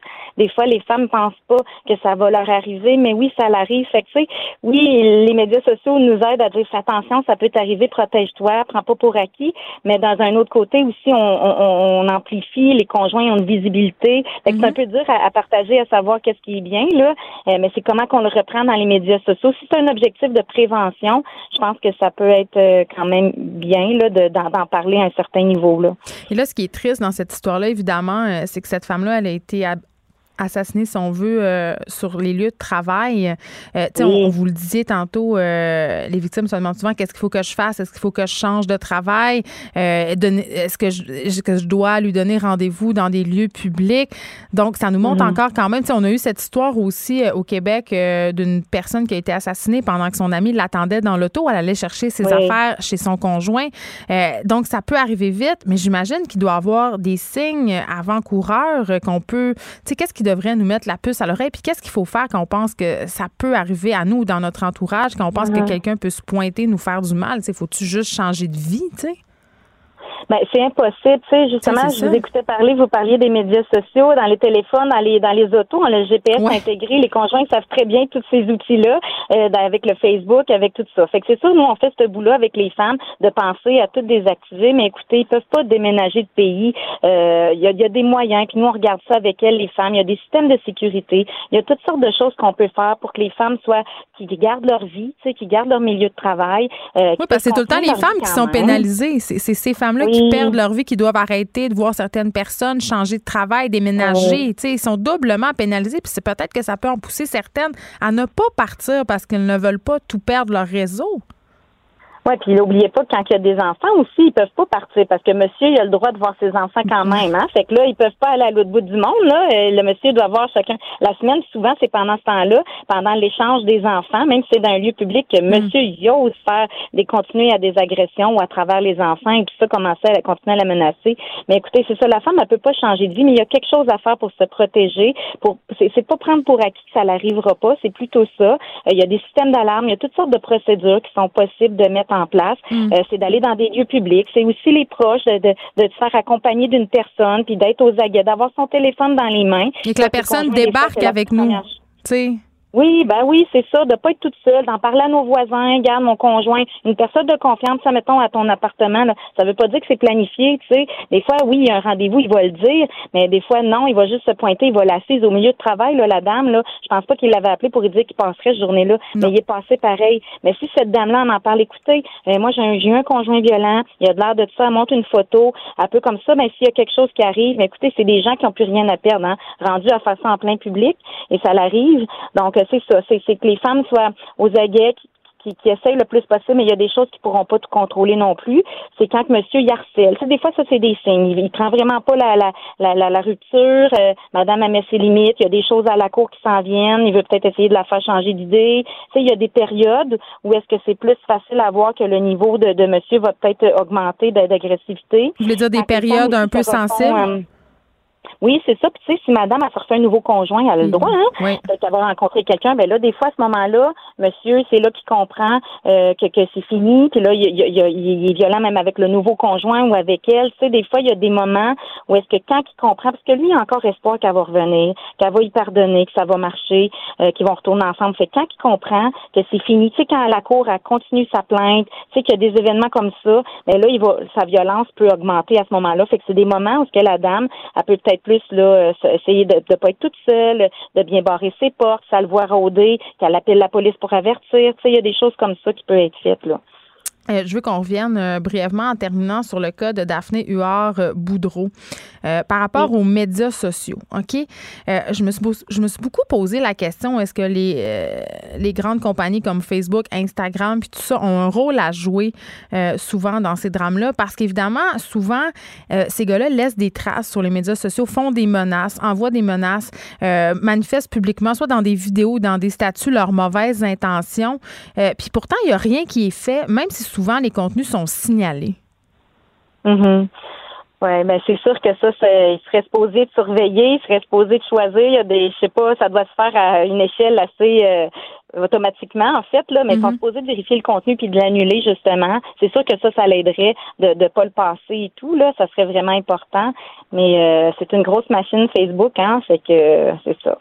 Oui, en même je- temps, ça peut être une preuve aussi, malheureusement, dans des cas comme ça, hein, les femmes, quand ils ont des textos, ça de leur conjoint, c'est une preuve, les polices les prennent d'harcèlement euh, sur les Facebook, ils peuvent les garder, là, puis ça peut servir au, au- après à l'enquête policière. Là.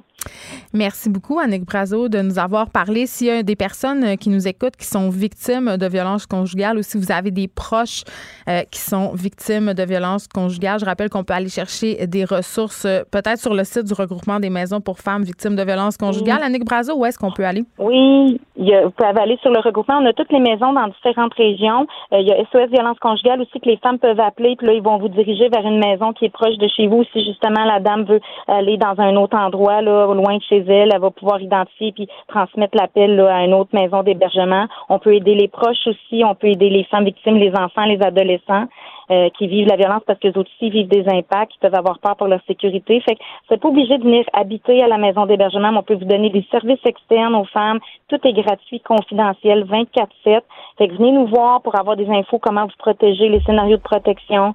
La violence, elle, elle prend pas fin quand madame a dit que c'est fini la relation. Malheureusement, il y a beaucoup de violence post-séparation, comme on en parlait.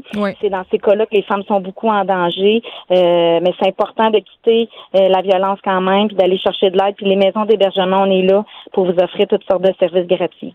Merci, Annick Brazo, de nous avoir parlé. On rappelle que vous êtes directrice de la maison d'hébergement pour elle des Deux-Vallées. Et je veux juste rappeler en terminant, parce que c'est, il faut se le dire, là, la majorité des femmes qui sont assassinées au Canada le sont par leurs conjoints ou leurs ex-conjoints. Donc, c'est, vraiment une problématique. Là. Oui, puis il y a encore de la violence. Les gens ils disent, il y a encore de la violence aujourd'hui, en 2019. Ben oui, nos maisons d'hébergement, on, Ben, on- on a beaucoup de femmes qu'on accueille, nos statistiques sont élevées, puis il y en a encore aujourd'hui, malheureusement. Oui, puis je le disais au début, j'ai l'impression que c'est une histoire qui malheureusement se, se répète sans arrêt.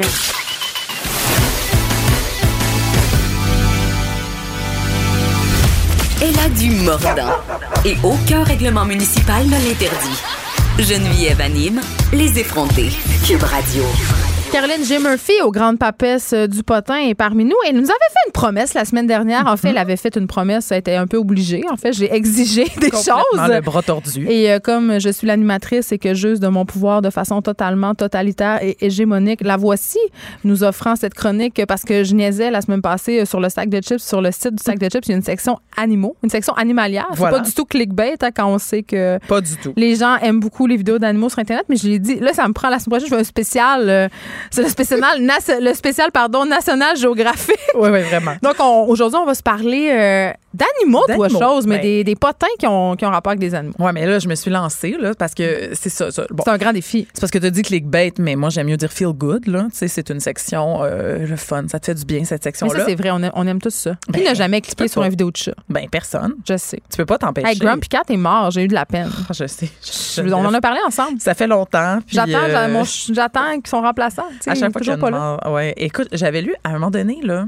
quelqu'un qui disait Est-ce que vous repensez des fois à tous les stars euh, animales dans les films? Mon ami Woody. Comment- Qu'est- Qu'est-il quel- advenu de l'épaulard? À quel point ils sont tous morts, ces stars-là? Flipper. Il y a eu comme 1800 Flipper. Lassie.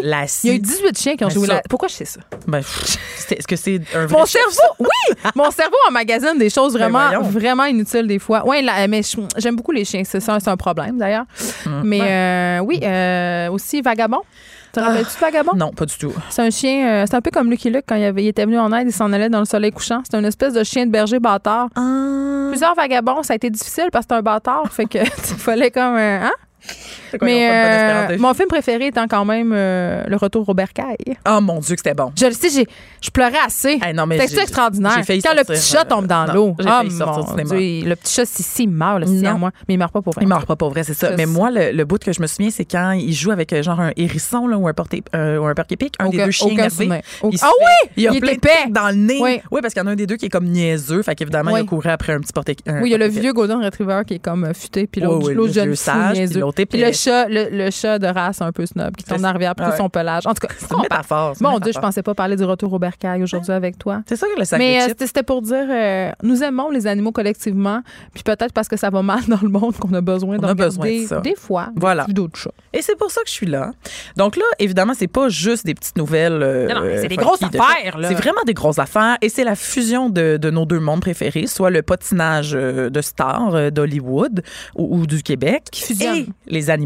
Non, c'est c'est que Moi, je la pense qu'on devrait faire mondes. une émission juste là-dessus Ouais, à un je moment pense donné. que c'est- vous allez aimer cette chronique. Alors, première grande nouvelle euh, dans le monde de stars animaliers. Sylvain Cossette et André Waters, toi, sont tombés face à face avec deux ours noirs Hey, en pleine randonnée. J'espère qu'ils ont appliqué les conseils qu'on leur a donnés aux effrontés, c'est-à-dire siffler dans un sifflet, hurler. Ah, arc! non, ça, c'est André. C'est Hey, André. ah oui, je Prenez un sais. moment, la gang. Ça, c'est André Waters. On avait vraiment besoin de te le rappeler, tu sais. Où est passée ma place à tes côtés? D'ailleurs, on se demandait où elle était passée, euh, André Waters, aux côtés de Sylvain Cossette, parce qu'ils se sont laissés un grand bout. Ils se sont laissés. sont ça reviendus fait- ben, ensemble. ils sont revenus ensemble et plus fort que jamais. Plus fort que jamais. Mais en on plus, leur souhaite euh, des années de bonheur. On sait que les épreuves, comme rencontrer un ours noir dans les bois, ça soude. Là, hein. ça soude. Ben, c'est ça. Alors, Ils ont vécu de quoi? ce qui est important à savoir, c'est que. Ben, il y, a- il y a beaucoup de choses. Premièrement, on ne sait pas où ça s'est passé. Là, le couple a décidé, ça de, a décidé de garder ça secret. Mais voyons, Là, pourquoi? Je, sais pas. Hey, que- J'ai plein de questions. Je suis comme, est-ce que c'est parce que c'est dans leur Ça nous cour? intéresse T'sais? pas tant, à la limite? Ben, moi, je suis comme, où sont ces deux ours noirs? Tu sais, là, vous le dites pas. Là, qu'est-ce qui arrive? Là, si demain, il y a deux ours noirs, tu sais, qui mangent un, un enfant, Geneviève? Peut-être que ça serait pas arrivé s'ils nous avaient dit où ça s'était passé, Sylvain Cossette et André Waters. que c'est vrai? Parce Non. que moi, quand tu veux pas le dire, je- parce que là, j'ai. C'est la. Isabelle Haché en moi a tendance à vouloir enquêter.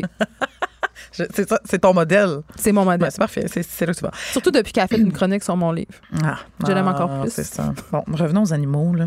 Bon. c'est une blague. Mais euh, donc, ils ont. Non, mais effectivement, il n'y a pas de preuve parce qu'ils ont en fait publié une vidéo sur Instagram où ils ont l'air un petit peu, là, comment dire, euh, décoiffés là, après un, un petit hiking. Et puis, euh, ils racontent qu'ils ont absolument pas fait la bonne affaire, c'est-à-dire qu'ils sont tombés sur les ours, qui étaient quand même une maman et son petit. Ça, c'est dangereux. Ça, c'est dangereux, mais c'est pas le bon temps de l'année en passant. Pour, pour les bébés? tu Ben, trouves ça louche? Les mères sont pas vraiment avec leurs petits au mois d'août. En tout cas, il accouche au printemps, hein? Une femme de région. Là, tu Là, le temps de gestation, OK. Ah non, mais il précise que c'est un gros, gros bébé, par exemple. Ben, moi, je veux, je veux qu'on cherche, là, en régie, là. OK. C'est les ours noirs, ils naissent quand? OK? Puis combien de temps ils restent avec leur mère? Parce que là, on va, on va, hein? on, va enquêter. C'est parce que t'as sorti ton accent du, du, Du Saguenay? du Saguenay quand Ça me fait plaisir. Les, les ours ça me fait plaisir de, de ça. OK, excuse-moi. Donc, on va attendre des, des nouvelles en régie, mais si c'est vrai, sachez que euh, le couple de musiciens est correct. Euh, ils ont même dit que c'était un bon buzz de fuir euh, deux ours noirs. Donc, euh, voilà qui règle le, le cas. J'aurais aimé ça qu'ils leur prennent une petite mordée quand même. Mais franchement, Quoi? Sylvain. moi, j'aime assez Il y a- André Waters. J'aimerais assez ça que Sylvain Cossette nous fasse un autre CD de vieux hits pas bons dont tout le monde se calisse. Bon. Wow. Hey, c'est- gros succès, euh, Sylvain Cossette. Hein? Il, Ben, les, il est parti. les gens n'ont pas de goût. Il Caroline, tourne, il tourne, il tourne. Ben oui, mais écoute, euh, c'est quoi la, la- la- la tournée de. Pas mes aïeux, là, mais les espèces de vieux has qui font une tournée euh, dans les colisées. Là. Ah oui, oui, oui. Comment ça s'appelle? Ah oui. Mais ça aussi, c'est délicieux. Moi, les tout. Galin et compagnie. Mais je veux Oui. dire, Ouais. tu vois bien que les gens n'ont pas de goût. Ça s'appelle genre les has mais c'est pas ça. là. Mais c'est proche de ça. Non, je te jure, c'est proche de ça. Il y a des gens qui vont à Chiaga, puis il y a d'autres personnes qui vont voir ça. Ah ouais. Ne, ne, ne méprisons pas le public. Alors, parlant euh, d'autres gens qui ont des. des comment dire, avec les animaux, mais aussi des, des chansons un peu douteuses. Savais-tu que Aaron Carter a été accusé d'adopter des chiens sur Internet et de les revendre au gros je prix? j'en ai parlé, mais là, c'est parce que c'est pas clair cette affaire-là, parce que Non, c'est c'est toute pas une clair. saga, ok? Parce que euh, le refuge, ça se passe euh, évidemment À euh, LA. parce que les stars, c'est là qu'ils sont. Hein? C'est c'est là. Puis là, je veux juste dire pour les gens qui savent pas qu'Aaron Carter, c'est le frère de Nick Carter. Et qui est Nick Carter? Ben, c'est l'ancien membre d'un boys band. C'est quoi? Les Backstreet le- Boys? Les Backstreet Boys. Tu m'as-tu vraiment demandé c'était quoi? Alors, c'est le petit frère qu'on a connu à 10 ans, Aaron Carter. ça. Et j'aimerais ça vous proposer d'écouter un petit Yes, son extrait. un titre. Ouais. Oh là là! Ça aussi, j'aimais ça. J'attends toujours mon information à savoir quand les ours noirs euh, lâchent leur bébé. hein. juste, juste le dire, moi, je suis encore là-dessus. Alors ça, c'est sorti euh, en 97 et là, je parle du succès Crush on You de Aaron Carter. Jamais, Alors, jamais écouté. euh, bon, euh, les Carter ont eu euh, une, une télé-réalité aussi. Hein. On a Ah oui, pu ça, je m'en rappelle. euh, C'était au c'était trash en. Bon, ça vous donne un petit peu une idée Ouais. de qui est Aaron Carter, tombé dans euh, comment dire L'enfer de la drogue. Ouais, la déchéance. Mais il est pas le assez, seul. assez jeune, il est pas le seul certainement. Alors, il est pris comme tu disais dans une affaire un peu nébuleuse. On sait pas trop. On sait pas ce qui est vrai, on sait pas ce qui est pas vrai. Mais ce qui est arrivé, c'est que il a adopté un bulldog anglais, ok, et euh, OK. ok, et ça, ça vaut très cher. Faut savoir que ça vaut très cher un bulldog anglais. oui, c'est, euh, même, une, c'est euh, une pure race. Est-ce que tu sais pourquoi ça coûte cher un bulldog anglais, Ben, Caroline J. Murphy? C'est parce que ce sont des chiens qui ont souvent besoin d'accoucher par césarienne et qu'il y a beaucoup de mortalité à la naissance. Et à cause de leur grosse tête, il y a peu de naissances. Comme mon frère, il avait vraiment de grosses Pourquoi têtes, me ma donnent mère pas un show de chien, ça? Mais, je- Hey, mais c'est une très bonne information. Ben, écoutez, je- je sais- on apprend quand même. Là, il y a des des- affaires. Là, on va apprendre le temps de gestation des ours noirs, puis Hum, combien gardent leur bébé. Puis on a appris que les bulldogs hein, accouchent par césarienne. Oui. Ben, les bulldogs euh, tous les français. bulldogs? ben, les bulldogs français aussi, c'est des chiens qui sont euh, qui ont une petite brachiotomie, c'est-à-dire qu'ils ont des grosses têtes et un petit museau, donc euh, c'est compliqué, en tout cas. Je suis Ben, je flabbergastée pensais par pas ses connaissances. Ben écoute, je, connais les chiens. Que Mais, pour en revenir à celui-ci, là, euh, Mighty, ce qui est arrivé, c'est qu'Aaron Carter l'a adopté. Là, le, le, le refuge était très content. Ils ont fait un post sur Instagram. Ils s'en regardez sont vantés. star est débarqué, puis ils ont euh, euh, adopté Mighty. Mais là, quelques jours plus tard, Aaron Carter fait une vidéo sur Instagram disant Ah, euh, je cherche à donner Mighty. En passant, il vaut euh, 3800 Il cherchait pas à le donner, il cherchait à le vendre. Ben, il dit, évidemment, il dit donner, là, dans, son- dans sa vidéo. Mais là, ça, c'est devenu viral. Tout le monde était comme, mais qu'est-ce qu'il fait à adopter Pourquoi tu chien, adoptes des puis animaux puis tu veux t'en départir Ben, puis les ça. vendre? T'es un maudit pas fin, pas bon. un pas fin, mais selon Aaron Carter, l'a qui- qui- ben oui, puis là, il se défend, il se défend. Il dit, voyons donc, essayez d'en trouver un chien que j'ai euh, Ouais. que j'ai vendu Essayez pour de l'argent. C'est pas arrivé, ça. a-tu fait une petite vidéo attachée dans sa voiture pour protester? non, ben il a fait une selfie quand même. Là, Comme tous les son- gens qui crient puis qui sont pas contents. Mm. ouais, c'est ça. Euh, mais il dit qu'il il, il deserve respect, euh, Geneviève. Il Il a mérite aussi le dit qu'il gagnait 3 millions par Il année a et qu'il n'avait pas besoin d'argent. Pas besoin d'argent. Il disait qu'il il possède sa maison. Il nous a précisé ça. Mais il ne parle pas de tous ses problèmes financiers puis de ses dettes, par contre. Ben non, parce que là, selon Forbes, là, il y a quelques années, le gars croulerait sous les dettes. Ah oui. Mais c'est le voilà. manger de chien, c'est cher. C'est ça. Bon, par- là, Mais là, tout ça pour dire que le, le- le refuge, quand même, se demande, euh, se demande qu'est-ce qui se passe. Puis là, ils ont mis un petit update sur la photo. Ils ont fait comme, hey, merci de nous avoir signalé Ils cette vont- ils vont enquêter. On va enquêter. euh, petit retour sur les mœurs et coutumes de l'ours noir d'Amérique. Bon, on a un retour. Murphy. Oui. Alors, il faut savoir que les oursons naissent de la fin novembre à février. OK? Et que les bébés ne quittent leur mère qu'à l'âge de 16 ou 17 mois, parfois même 29 mois. Fait que Bon. ce serait peut-être pas un mensonge. c'est possible, Sylvain. Cossette et André Waters. Merci euh, au recherchiste Frédéric Moncaz qui, n'écoutant que son courage, a fait une recherche sur Wikipédia.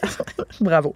Euh, ouais, mais donc c'était quand même un petit, un, un ourson de plusieurs mois. là. Il devait être gros. C'est un espèce de gros ours. C'est ça. Merci.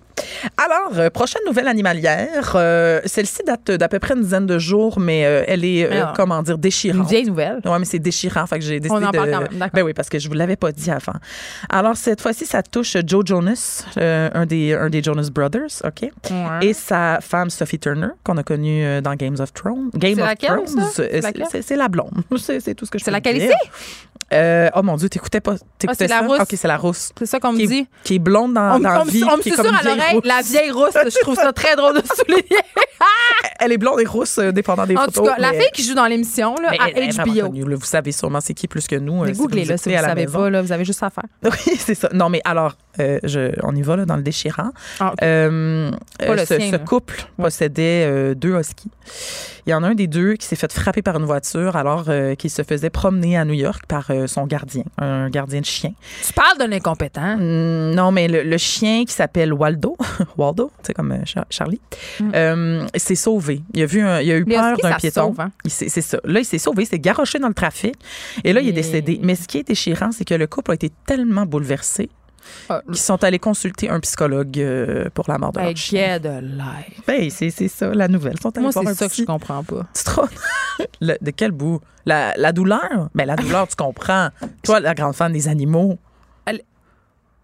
J'irais pas voir. Excuse-moi, le- le- rendu au psy, je décroche un peu. OK. Tu sais, comme Non, non, vraiment, là, non, adopte un enfant, fais quelque chose. Rends-toi Ouais, utile à l'humanité. C'est ont- triste, là. Je dis pas que c'est pas ils- triste. Non, non, c'est très triste. Ils disent même qu'ils ont, ils ont- ont attendu plus de deux jours avant d'aller euh, déclarer l'incident à la police. Assurément en position fétale dans leur magnifique loft de Central Park. Voilà, avec un psychologue. euh, Mais ils pourraient acheter, acheter le bulldog à Aaron Carter pour le remplacer. Moi, je pense. On les met en contact, Moi, je, on leur donne euh, leur adresse email respective. OK, parfait. Alors là, euh, c'est une nouvelle qui... euh, Qui date moins que celle-là. Qui date, Qui date, qui date aussi. qui ne date pas vraiment. Non, non, c'est juste que cette fois-ci... elle C'est en elle cours. c'est ça. Breaking news. C'est plus récent, mais c'est que ça ne touche pas de star. C'est vraiment juste une histoire cute. OK. Tu as probablement vu cette photo sur, euh, sur la une du sac de chips, parce qu'on y y a réservé un, un bon espace. Un raton laveur euh, qui était pogné dans une bouche d'égout a été sais. secouru par des champions pompiers, Geneviève. Hey, Est-ce que t'as vu rien, ça? rien pour aider mon fantasme pompier. ben, tu vois. Je le sais. Hey, J'ai tout vu ça, puis il est tellement cute. Imagine, on espère qu'il n'y avait pas de feu euh, dangereux euh, dans il ramassé endroits. là? Donc, il ramassé là? Ben, le, le petit coco, il était trop gros. Là. Il a essayé de sortir, là, puis il est resté il coincé était pas entre bien les.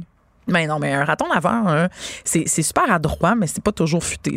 Ça reste coincé dans des poubelles des fois aussi parce que ça réussit à ouvrir le clapet. Puis Là, ça tombe dans la poubelle, puis là, c'est plus capable de sortir. moi, j'habite près du jardin botanique à Montréal. Ah ouais? Euh, mais je donne pas mon adresse parce qu'il y a des gens qui volent mes sacs de sport dans mon auto puis qui laissent euh, juste mes linges puis ils volent mes bobettes. Je sais pas compter ça. En tout cas, ça m'est arrivé. Ben, Donc, euh, je, je dis plus trop où j'habite. Mais il y a des ratons laveurs derrière chez moi, un couple de ratons laveurs. Et je mens mon chum, je dis que je les nourris pas, mais c'est pas vrai. Ils sont trop cute. C'est pas vrai, tu fais pas ça. Oh, mais là. Mais c'est à cause de toi. Non. C'est à- tout est à cause de toi. C'est à cause de toi. que- hey, t'es pas une Française sur le Mont-Royal. Non, mais là. des fois, je leur laisse. Non, mais des fois, j'oublie des restants dehors. C'est pas de ma faute. Ah, je pense pas, j'ai inacceptable. trois enfants. OK, tu sors pas pour leur lancer comme une vieille au Non, parc de la jamais. Fontaine. Non, OK. des petits- Quand j'étais petite, OK, mon moment trashos, Vas-y. mon grand-père habitait devant euh, le mail euh, Fleur de Lys à Limoilou, à Québec, et il y avait une espèce de champ derrière un McDo où il y avait évidemment moult goélands. course. Et notre passe-temps vraiment euh, white trash, c'était d'aller leur- tirer des croûtes de pain. Oh! Comme- comme- mais ça se peut pas. Je sais. Hey, ça pue là, dans les stationnements de là. Tout pue. J'adorais ça. Mais tes, C'était le- grands-parents aimaient ça ou comme tu, tu leur demandais ça? Ah, hum, je sais pas. C'est ton treat de, de, C'était- de c'était- fin de... genre, on allait pitcher du pain au goéland. En tout cas. Hum, Fait que le, le- le raton laveur est sain, et sauf, c'est Il est parfait, il est parfait. Ils l'ont relâché. C'est, ça, c'est une belle collaboration d'un refuge encore animalier avec des pompiers. Fait qu'on aime ça quand les gens. euh. Tout est bien se- bien, comme on dit, une belle histoire. Quand le film? Ben, ça prend un petit court-métrage. Moi, j'aillerais pas ça. Euh, ça a été indiqué là, sur Twitter euh, par les pompiers, quand même, hein, euh, de Newton. Nous sauvons les citoyens de toute taille. C'est pas cute, ça?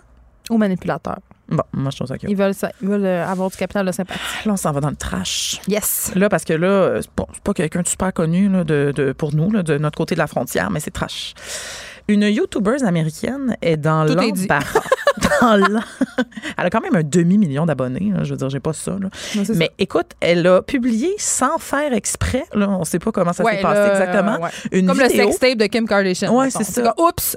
En même temps, on comprendrait pas trop ça serait quoi son intérêt parce que c'est une vidéo dans laquelle elle maltraite son chien ah ouais, non. et quand même assez sauvagement. Non, ça, ça, on veut pas ça. ça. Fait elle a comme essayé. Donc, attends, je vais vous donner les informations en ordre. là. Elle s'appelle Brooke Respire, là. Brooke, non, mais c'est parce que ça me, ça me, ça me met euh, en beau, je vois le vert. Ouais, je comprends. ça. Brooke House, euh, elle, elle a publié une vidéo dans laquelle on la voit qui frappe son chien, le pousse violemment sur le sol et elle crache même sur son chien qui est un Doberman. Ah ouais, un gros chien. Euh, on, on sait pas trop. Écoute, d'habitude, elle fait des vidéos rigolos puis son chien est vraiment souvent dans, son- dans ses vidéos. Là, ce qu'elle voulait faire, c'est un prank à son chien. Elle voulait lui jouer un petit tour. Elle avait mis du, euh, du saran wrap, genre dans une porte, puis elle voulait juste filmer euh, sa réaction. voir dedans, voilà, là, puis là, il aurait été tout mélangé puis tout ça. Mais là, ce qu'elle dit, c'est qu'elle a peut-être publié les bloopers ou en tout cas le, le, le montage, le, euh, pas le montage, mais justement le Les au long, scènes là, les pas- scènes oui, au long qui n'ont pas eu de montage, donc euh, le contraire de ce que je disais. Et euh, pas. attends, je, je, je, je me remets à ça en ordre. Mais là, Si écoute, vous comprenez devenu- pas, là, c'est normal. Cette phrase n'avait ni queue ni tête. ça. Mais mettons qu'on la remet en ordre. Elle a pas uploadé la bonne vidéo sur YouTube. Et là, c'est devenu viral parce qu'évidemment, les gens ont vu ça. sont pas comme, mais mais- elle est folle. Puis c'est une fraude. Je veux dire, elle fait toujours des vidéos avec son chien, puis comment elle aime son Hein, comme chien. quoi, faut pas se fier aux apparences. Puis là, mais là, Geneviève, la police, parce que ça, ça se passe à Los Angeles, comme euh, à peu près toutes les, les vies de YouTubers américains. Là. Et là, la police de Los Angeles euh, Enquête? C'est une bonne chose. Ben, parce que ce serait cruauté animale. Et on va suivre ce dossier-là pour ben, suivez ça, parce que là, c'est partout sur, euh, sur Twitter. Parce que là, évidemment, elle a enlevé la vidéo, tu sais, mais euh, il, il était trop Il tard. tard. Il y avait eu des, Vanessa des. Destiné a déjà fait des screen captures. Vanessa, elle avait fait des, des statuts Facebook enragés, puis c'était partout. C'était partout. Donc, écoute, peut-être une carrière détruite par de la cruauté animale. Par la vérité, Caroline Murphy, on est là pour rétablir la vérité. Ouais. Et juste avant qu'on parte, euh, je veux qu'on revienne euh, sur le cas de Céline Dion sur le Harper Bazaar. Je veux dire, on sait que bon, on dit que Céline, on sait que Céline n'est pas un animal, Euh, mais elle a non. confirmé qu'il ne s'agissait pas d'une perruque. C'est tout. Ben, on est content. Moi, je dirais ça. C'était comme un petit bol, euh, un petit bol noir. Un petit bol à là, soupe ses cheveux, un petit bol à soupe. Les gens étaient, euh, Étaient mitigés. mitigés. Et là, elle est apparue avec sa longue, euh, sa longue chevelure châtain euh, attachée. Donc, on se doute qu'il s'agissait d'une perruque. Grand plaisir, Caroline J. Murphy, de t'avoir avec nous pour euh, partager euh, ces moments, euh, j'allais dire bestiaux, mais je trouve que ça, je trouve, je trouve que ça sonne vraiment mal. C'est quelqu'un qui vient juste d'arriver. Ouais, euh, ça fait bizarre. Donc, euh, on va, hein, ça, ça va être tout. On, on s'arrête, on fait une petite pause. Et après la pause, il faut que tu nous écoutes, euh, Caroline, parce qu'il faut savoir, euh, c'est important de savoir si on sort oui ou non avec un pas bon ou une pas bonne. Geneviève Peterson, la seule effrontée qui sait se faire aimer. Jusqu'à 15, vous écoutez Les effrontés. Catherine Parent, ministre des Affaires de cœur aux effrontés, est là. Elle est au bout du fil aujourd'hui, exceptionnellement. Elle est en vacances, mais on l'a sortie de ses vacances parce que c'est important euh, qu'elle vienne nous évangéliser sur euh, les affaires euh, du couple et du cœur. Et là, vous le savez, je suis dans une nouvelle relation et je veux savoir si je dois rester ou m'enfuir. Catherine Parent va nous donner des trucs pour savoir est-ce qu'on est en couple avec un pas bon, puis je vais racheter ou une pas bonne parce que je veux pas qu'on soit des sales misandres. Hein? Ben écoute, t'as vraiment raison, euh, Geneviève. Dans le fond, je voulais justement le préciser en début de chronique, dire que ben, tu je l'ai écrit euh, au féminin dans le fond parce que je suis une femme, puis j'écris souvent pour les femmes, mais c'est aussi bon à l'inverse. Là, Euh, on est soit en couple euh, à- avec une pas bonne si on est un gars, ou on peut aussi s'évaluer en tant que pas bonne. Hein, fait que Ah, fait qu'on peut faire une auto-réflexion aujourd'hui aussi sur notre propre situation, euh, c'est-à-dire si on est, oui ou non, euh, une bonne ou une mauvaise conjointe. Exactement, exactement. Puis c'est drôle que tu me parles de ta nouvelle relation. Tu sais, je, je voulais, je voulais un peu terminer à- à- avec quelque chose par rapport à toi, mais je t'en parle tantôt. J'espère que tu m'embarquer là-dedans. Donc, On verra. Donc moi j'ai fait euh, en fait un, une espèce là de, de, de wrap-up euh, un peu de toutes les chroniques que j'ai écrites là, depuis 2005 à, à propos euh, des relations amoureuses. Puis euh, j'ai ressorti mettons comme huit euh, gros points majeurs qui démontrent que en effet t'es peut-être pas nécessairement en couple avec la bonne personne. Ah oui, parce que tu peux être un pas bon pour quelqu'un, mais bon pour quelqu'un d'autre. Exactement. Puis tu sais, c'est subjectif. Tout le monde a des besoins différents. Tu sais, on s'entend. Là, je suis aucune. Tu sais, je, je- je suis un coach de vie pour les pauvres là en ce moment. Là, tu sais, je, suis un- je suis un psy à deux balles. Mais dans tous les cas, la, la tendance se maintient pas mal sur huit points. Puis euh, tu peux aussi te reconnaître là-dedans. Puis, ben souvent, ben justement, tu sais, ce qui est bon pour un, pas bon pour un autre. Puis des fois, ben il faut juste se, se- comme se rendre compte euh, de l'évidence puis changer. Donc là, je vais, je vais vous faire état de, huit points majeurs. Plus s'il y a des gens qui m'écoutent, là, c'est Là, là que vous prenez des notes, là. Exactement, parce qu'on m'écrit souvent pour savoir, ah, moi, tu sais, je vis ça de telle façon, telle façon, qu'est-ce que t'en penses? Ben là, vous allez le savoir aujourd'hui ce que j'en pense. Donc, premièrement, il ne te donne pas de nouvelles. Là, je dis il, là, parce que je suis une fille, OK? Donc, Ça, on l'a- euh, là, c'est, là, c'est clair. On l'a dit huit fois, là, fait qu'on n'a plus besoin de le redire. Euh, on le, pas savoir des roches de gars, là. le féminin l'emporte sur le masculin pour une fois, mais ne nous en tenez pas rigueur. Voilà. Donc, il ou elle ne te donne pas de nouvelles, OK? On s'entend ça, on est en 2019. Oui, il y a des moyens. Tu sais, en ce moment, je suis en vacances dans les Laurentides, puis je parle à la radio avec toi, OK? Donc, je veux dire, être en couple ou fréquenter sérieusement quelqu'un euh, à qui euh, tu écris puis qui te répond pas. Hein? Ou qui met plusieurs jours avant de donner des nouvelles. Mais voyons, des Ben, jours! c'est- oui, oui, mais ça- écoute, ça, c'est toutes des histoires vécues. là. Moi, j'ai collecté là, des témoignages vrais de vrais et en plus, je l'ai vécu moi-même. OK? On appelle ça souvent aussi le ghosting. Ça, c'est ceux qui disparaissent à tout jamais. Là. Euh, vous allez pouvoir peut-être me lire là-dessus. là. J'ai publié un, un article que je vais vous partager là, à la fin. là. Je vais vous dire où suivre ça. Donc, ils ne donnent pas de nouvelles. Aujourd'hui, en 2019, on a toujours le moyen de donner des nouvelles. Puis on s'entend-tu que euh, écrire un texto, ça peut prendre moins de 10 secondes. OK? Puis, il y a personne dans la vie même pas le secrétaire à la défense américaine, OK, qui est assez occupé pour ne pas répondre à un message ou à un appel de la personne avec qui il est en couple ou qui fréquente. OK? Fait que ça, c'est vraiment un très mauvais signe. Là. Tu la seule raison pour laquelle, mais, mais j'en dirais peut-être deux ou trois, là, pour laquelle tu peux ne pas donner de nouvelles, c'est si tu es décédé dans le coma ou carrément, je sais pas moi, ligoté Mais c'était dans- la gastro. d'un- la gastro, ça compte. mais tu peux texter quand même. OK? Bah. Donc, tu sais, j'ai la gastro, je te reviens dans quelques jours, ou whatever, mais donne des nouvelles, s'il te plaît. Tu sais, si la personne que tu fréquentes ne t'en donne pas, ce n'est pas un bon signe. Red flag. On, on, on met ça dans, dans, dans le moins, peut-être que ça marchera pas. Peut-être qu'il OK? sac de toi, juste dire ça. Exactement. Donc, en deuxième, il te parle comme de la merde. OK? Et te parler comme de la merde, ça inclut pas nécessairement de te traiter de nom ou de, de, de- d'employer là, que- des qualificatifs diminuants là, pour parler de ta personne, là, mais ça peut aussi être de te parler d'une façon qui te fait sentir petit ou petite. OK? Euh, quand que la personne avec qui tu es en relation te parle puis tu te sens diminué ou que tu as l'impression que tu lui tapes ses nerfs, OK? Ben ça, ça fait partie de il te parle comme de la merde, là. Ben, généralement, quand tu es amoureux de quelqu'un ou tu es vraiment intéressé par quelqu'un puis que tu veux vraiment avoir une relation avec cette personne-là, ben généralement, tu sais, c'est pas nécessairement de la façon que tu, que, que, que- que tu vas communiquer avec elle. OK? Donc, red flag, à ce moment-là, souvent, on a peut-être même affaire à un narcissique, là, puis à quelqu'un qui. Un pervers narcissique même. Ben, écoute, oui, ça pourrait, mais tu sais, moi, j'ai un petit peu de misère avec le concept de perversion narcissique parce que là, c'est devenu un gros trend, là, puis ça fait en sorte que, bon, ça, ça c'est moins pris au sérieux dans les vrais cas, mais il y a plein, plein de gens, là, qui ont des personnalités narcissiques sans être nécessairement des pervers. Donc, si je te parle comme de la merde, là, ils, t'aiment pas. Puis, tu sais, on, on parle aussi de, de durant les chicanes, là. Tu peux être fâché, dire des choses qui dépassent ta pensée, mais de là à, à te faire sentir comme avec l'estime personnelle d'un raisin sec, euh, pas tant. Ouais, flag aussi, ça. Tu prends tes jambes à ton cou. Exactement, on appelle ça plus comme de la violence verbale ou psychologique. Fait que ça, tu t'en vas, tu te poses même pas de questions, tu regardes pas derrière. Puis, c'est un des trucs qu'on m'a déjà donné dans ma dans ma carrière de, de, de fille pas bonne là, en relation amoureuse. là, C'est, tu sais, si c'était ta meilleure amie qui te racontait ça, qu'est-ce que tu dirais? Puis ça, ben, c'est c'est un gros indicateur. Tu sais, tu dis, c'est pas les objectifs quand on est là-dedans, mais dans tous les cas, c'est pas acceptable, gars ou fille, c'est zéro acceptable, donc on passe tout droit. Euh, il ne veut pas s'engager. Hein? Et quand je parle d'engagement, là, euh, je, je- je parle au sens large. OK? C'est-à-dire, ça peut être de euh, fonder une famille, mais ça peut aussi être de juste dire que tu es en relation. Tu quand ça fait deux ans que tu fréquentes le même gars. Il il se veut met dire pas en couple sur. Facebook. Entre autres, tu ça peut être ça aussi. Tu Il y en a pour qui c'est important, il y en a d'autres moins.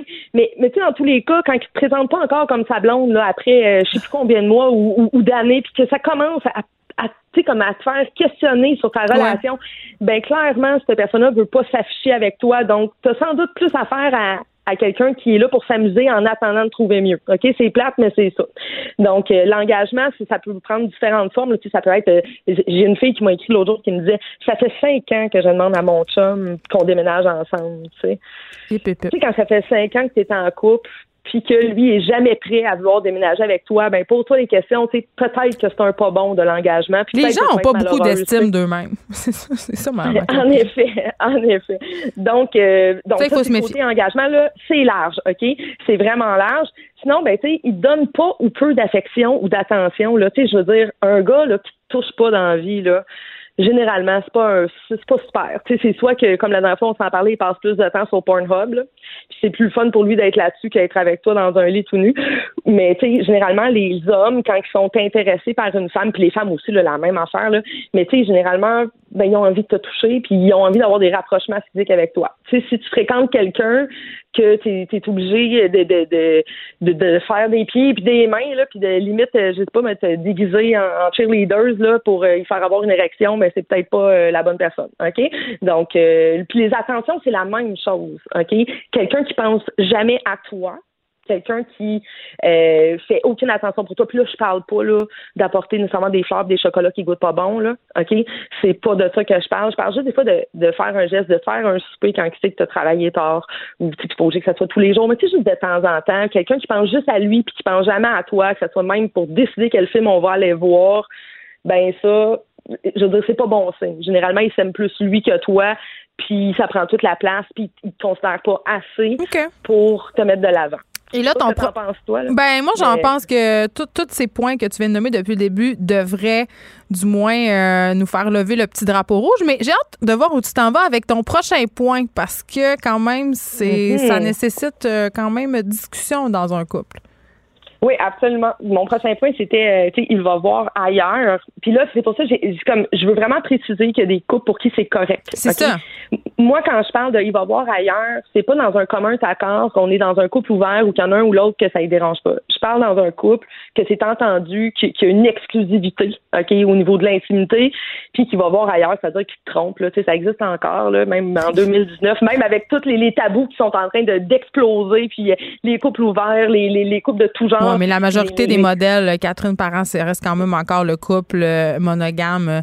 je dirais, c'est parce que nous, on est peut-être dans des milieux, je sais pas, plus ouverts, mais quand je parle autour de moi, c'est quand même ça le modèle encore, là, monsieur, madame, puis s'il me trompe, c'est ses sacs verts, sa galerie, là.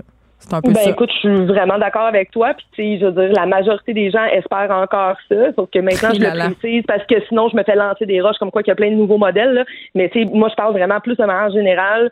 Dans la vie, quand tu es en couple, généralement, c'est que t'as pas nécessairement envie d'aller voir ailleurs et t'as pas envie non plus que ton chum, ta blonde ou appelle-le comme tu veux, le fasse. Exactement. Puis quand ça arrive, euh, tu sais, j'ajouterais peut-être à ton, à ton point numéro 5, peut-être le fait d'en parler quand ça arrive, tu sais, ça, ça devrait oui, aussi. Oui, ça, ça, ça, ça, c'est par respect, hein. Tu sais, je veux dire, dans tous les cas, euh, celui qui le dit pas puis qui entretient en plus quelque chose à l'extérieur pendant plusieurs, tu sais, comme plusieurs semaines, slash mois, etc.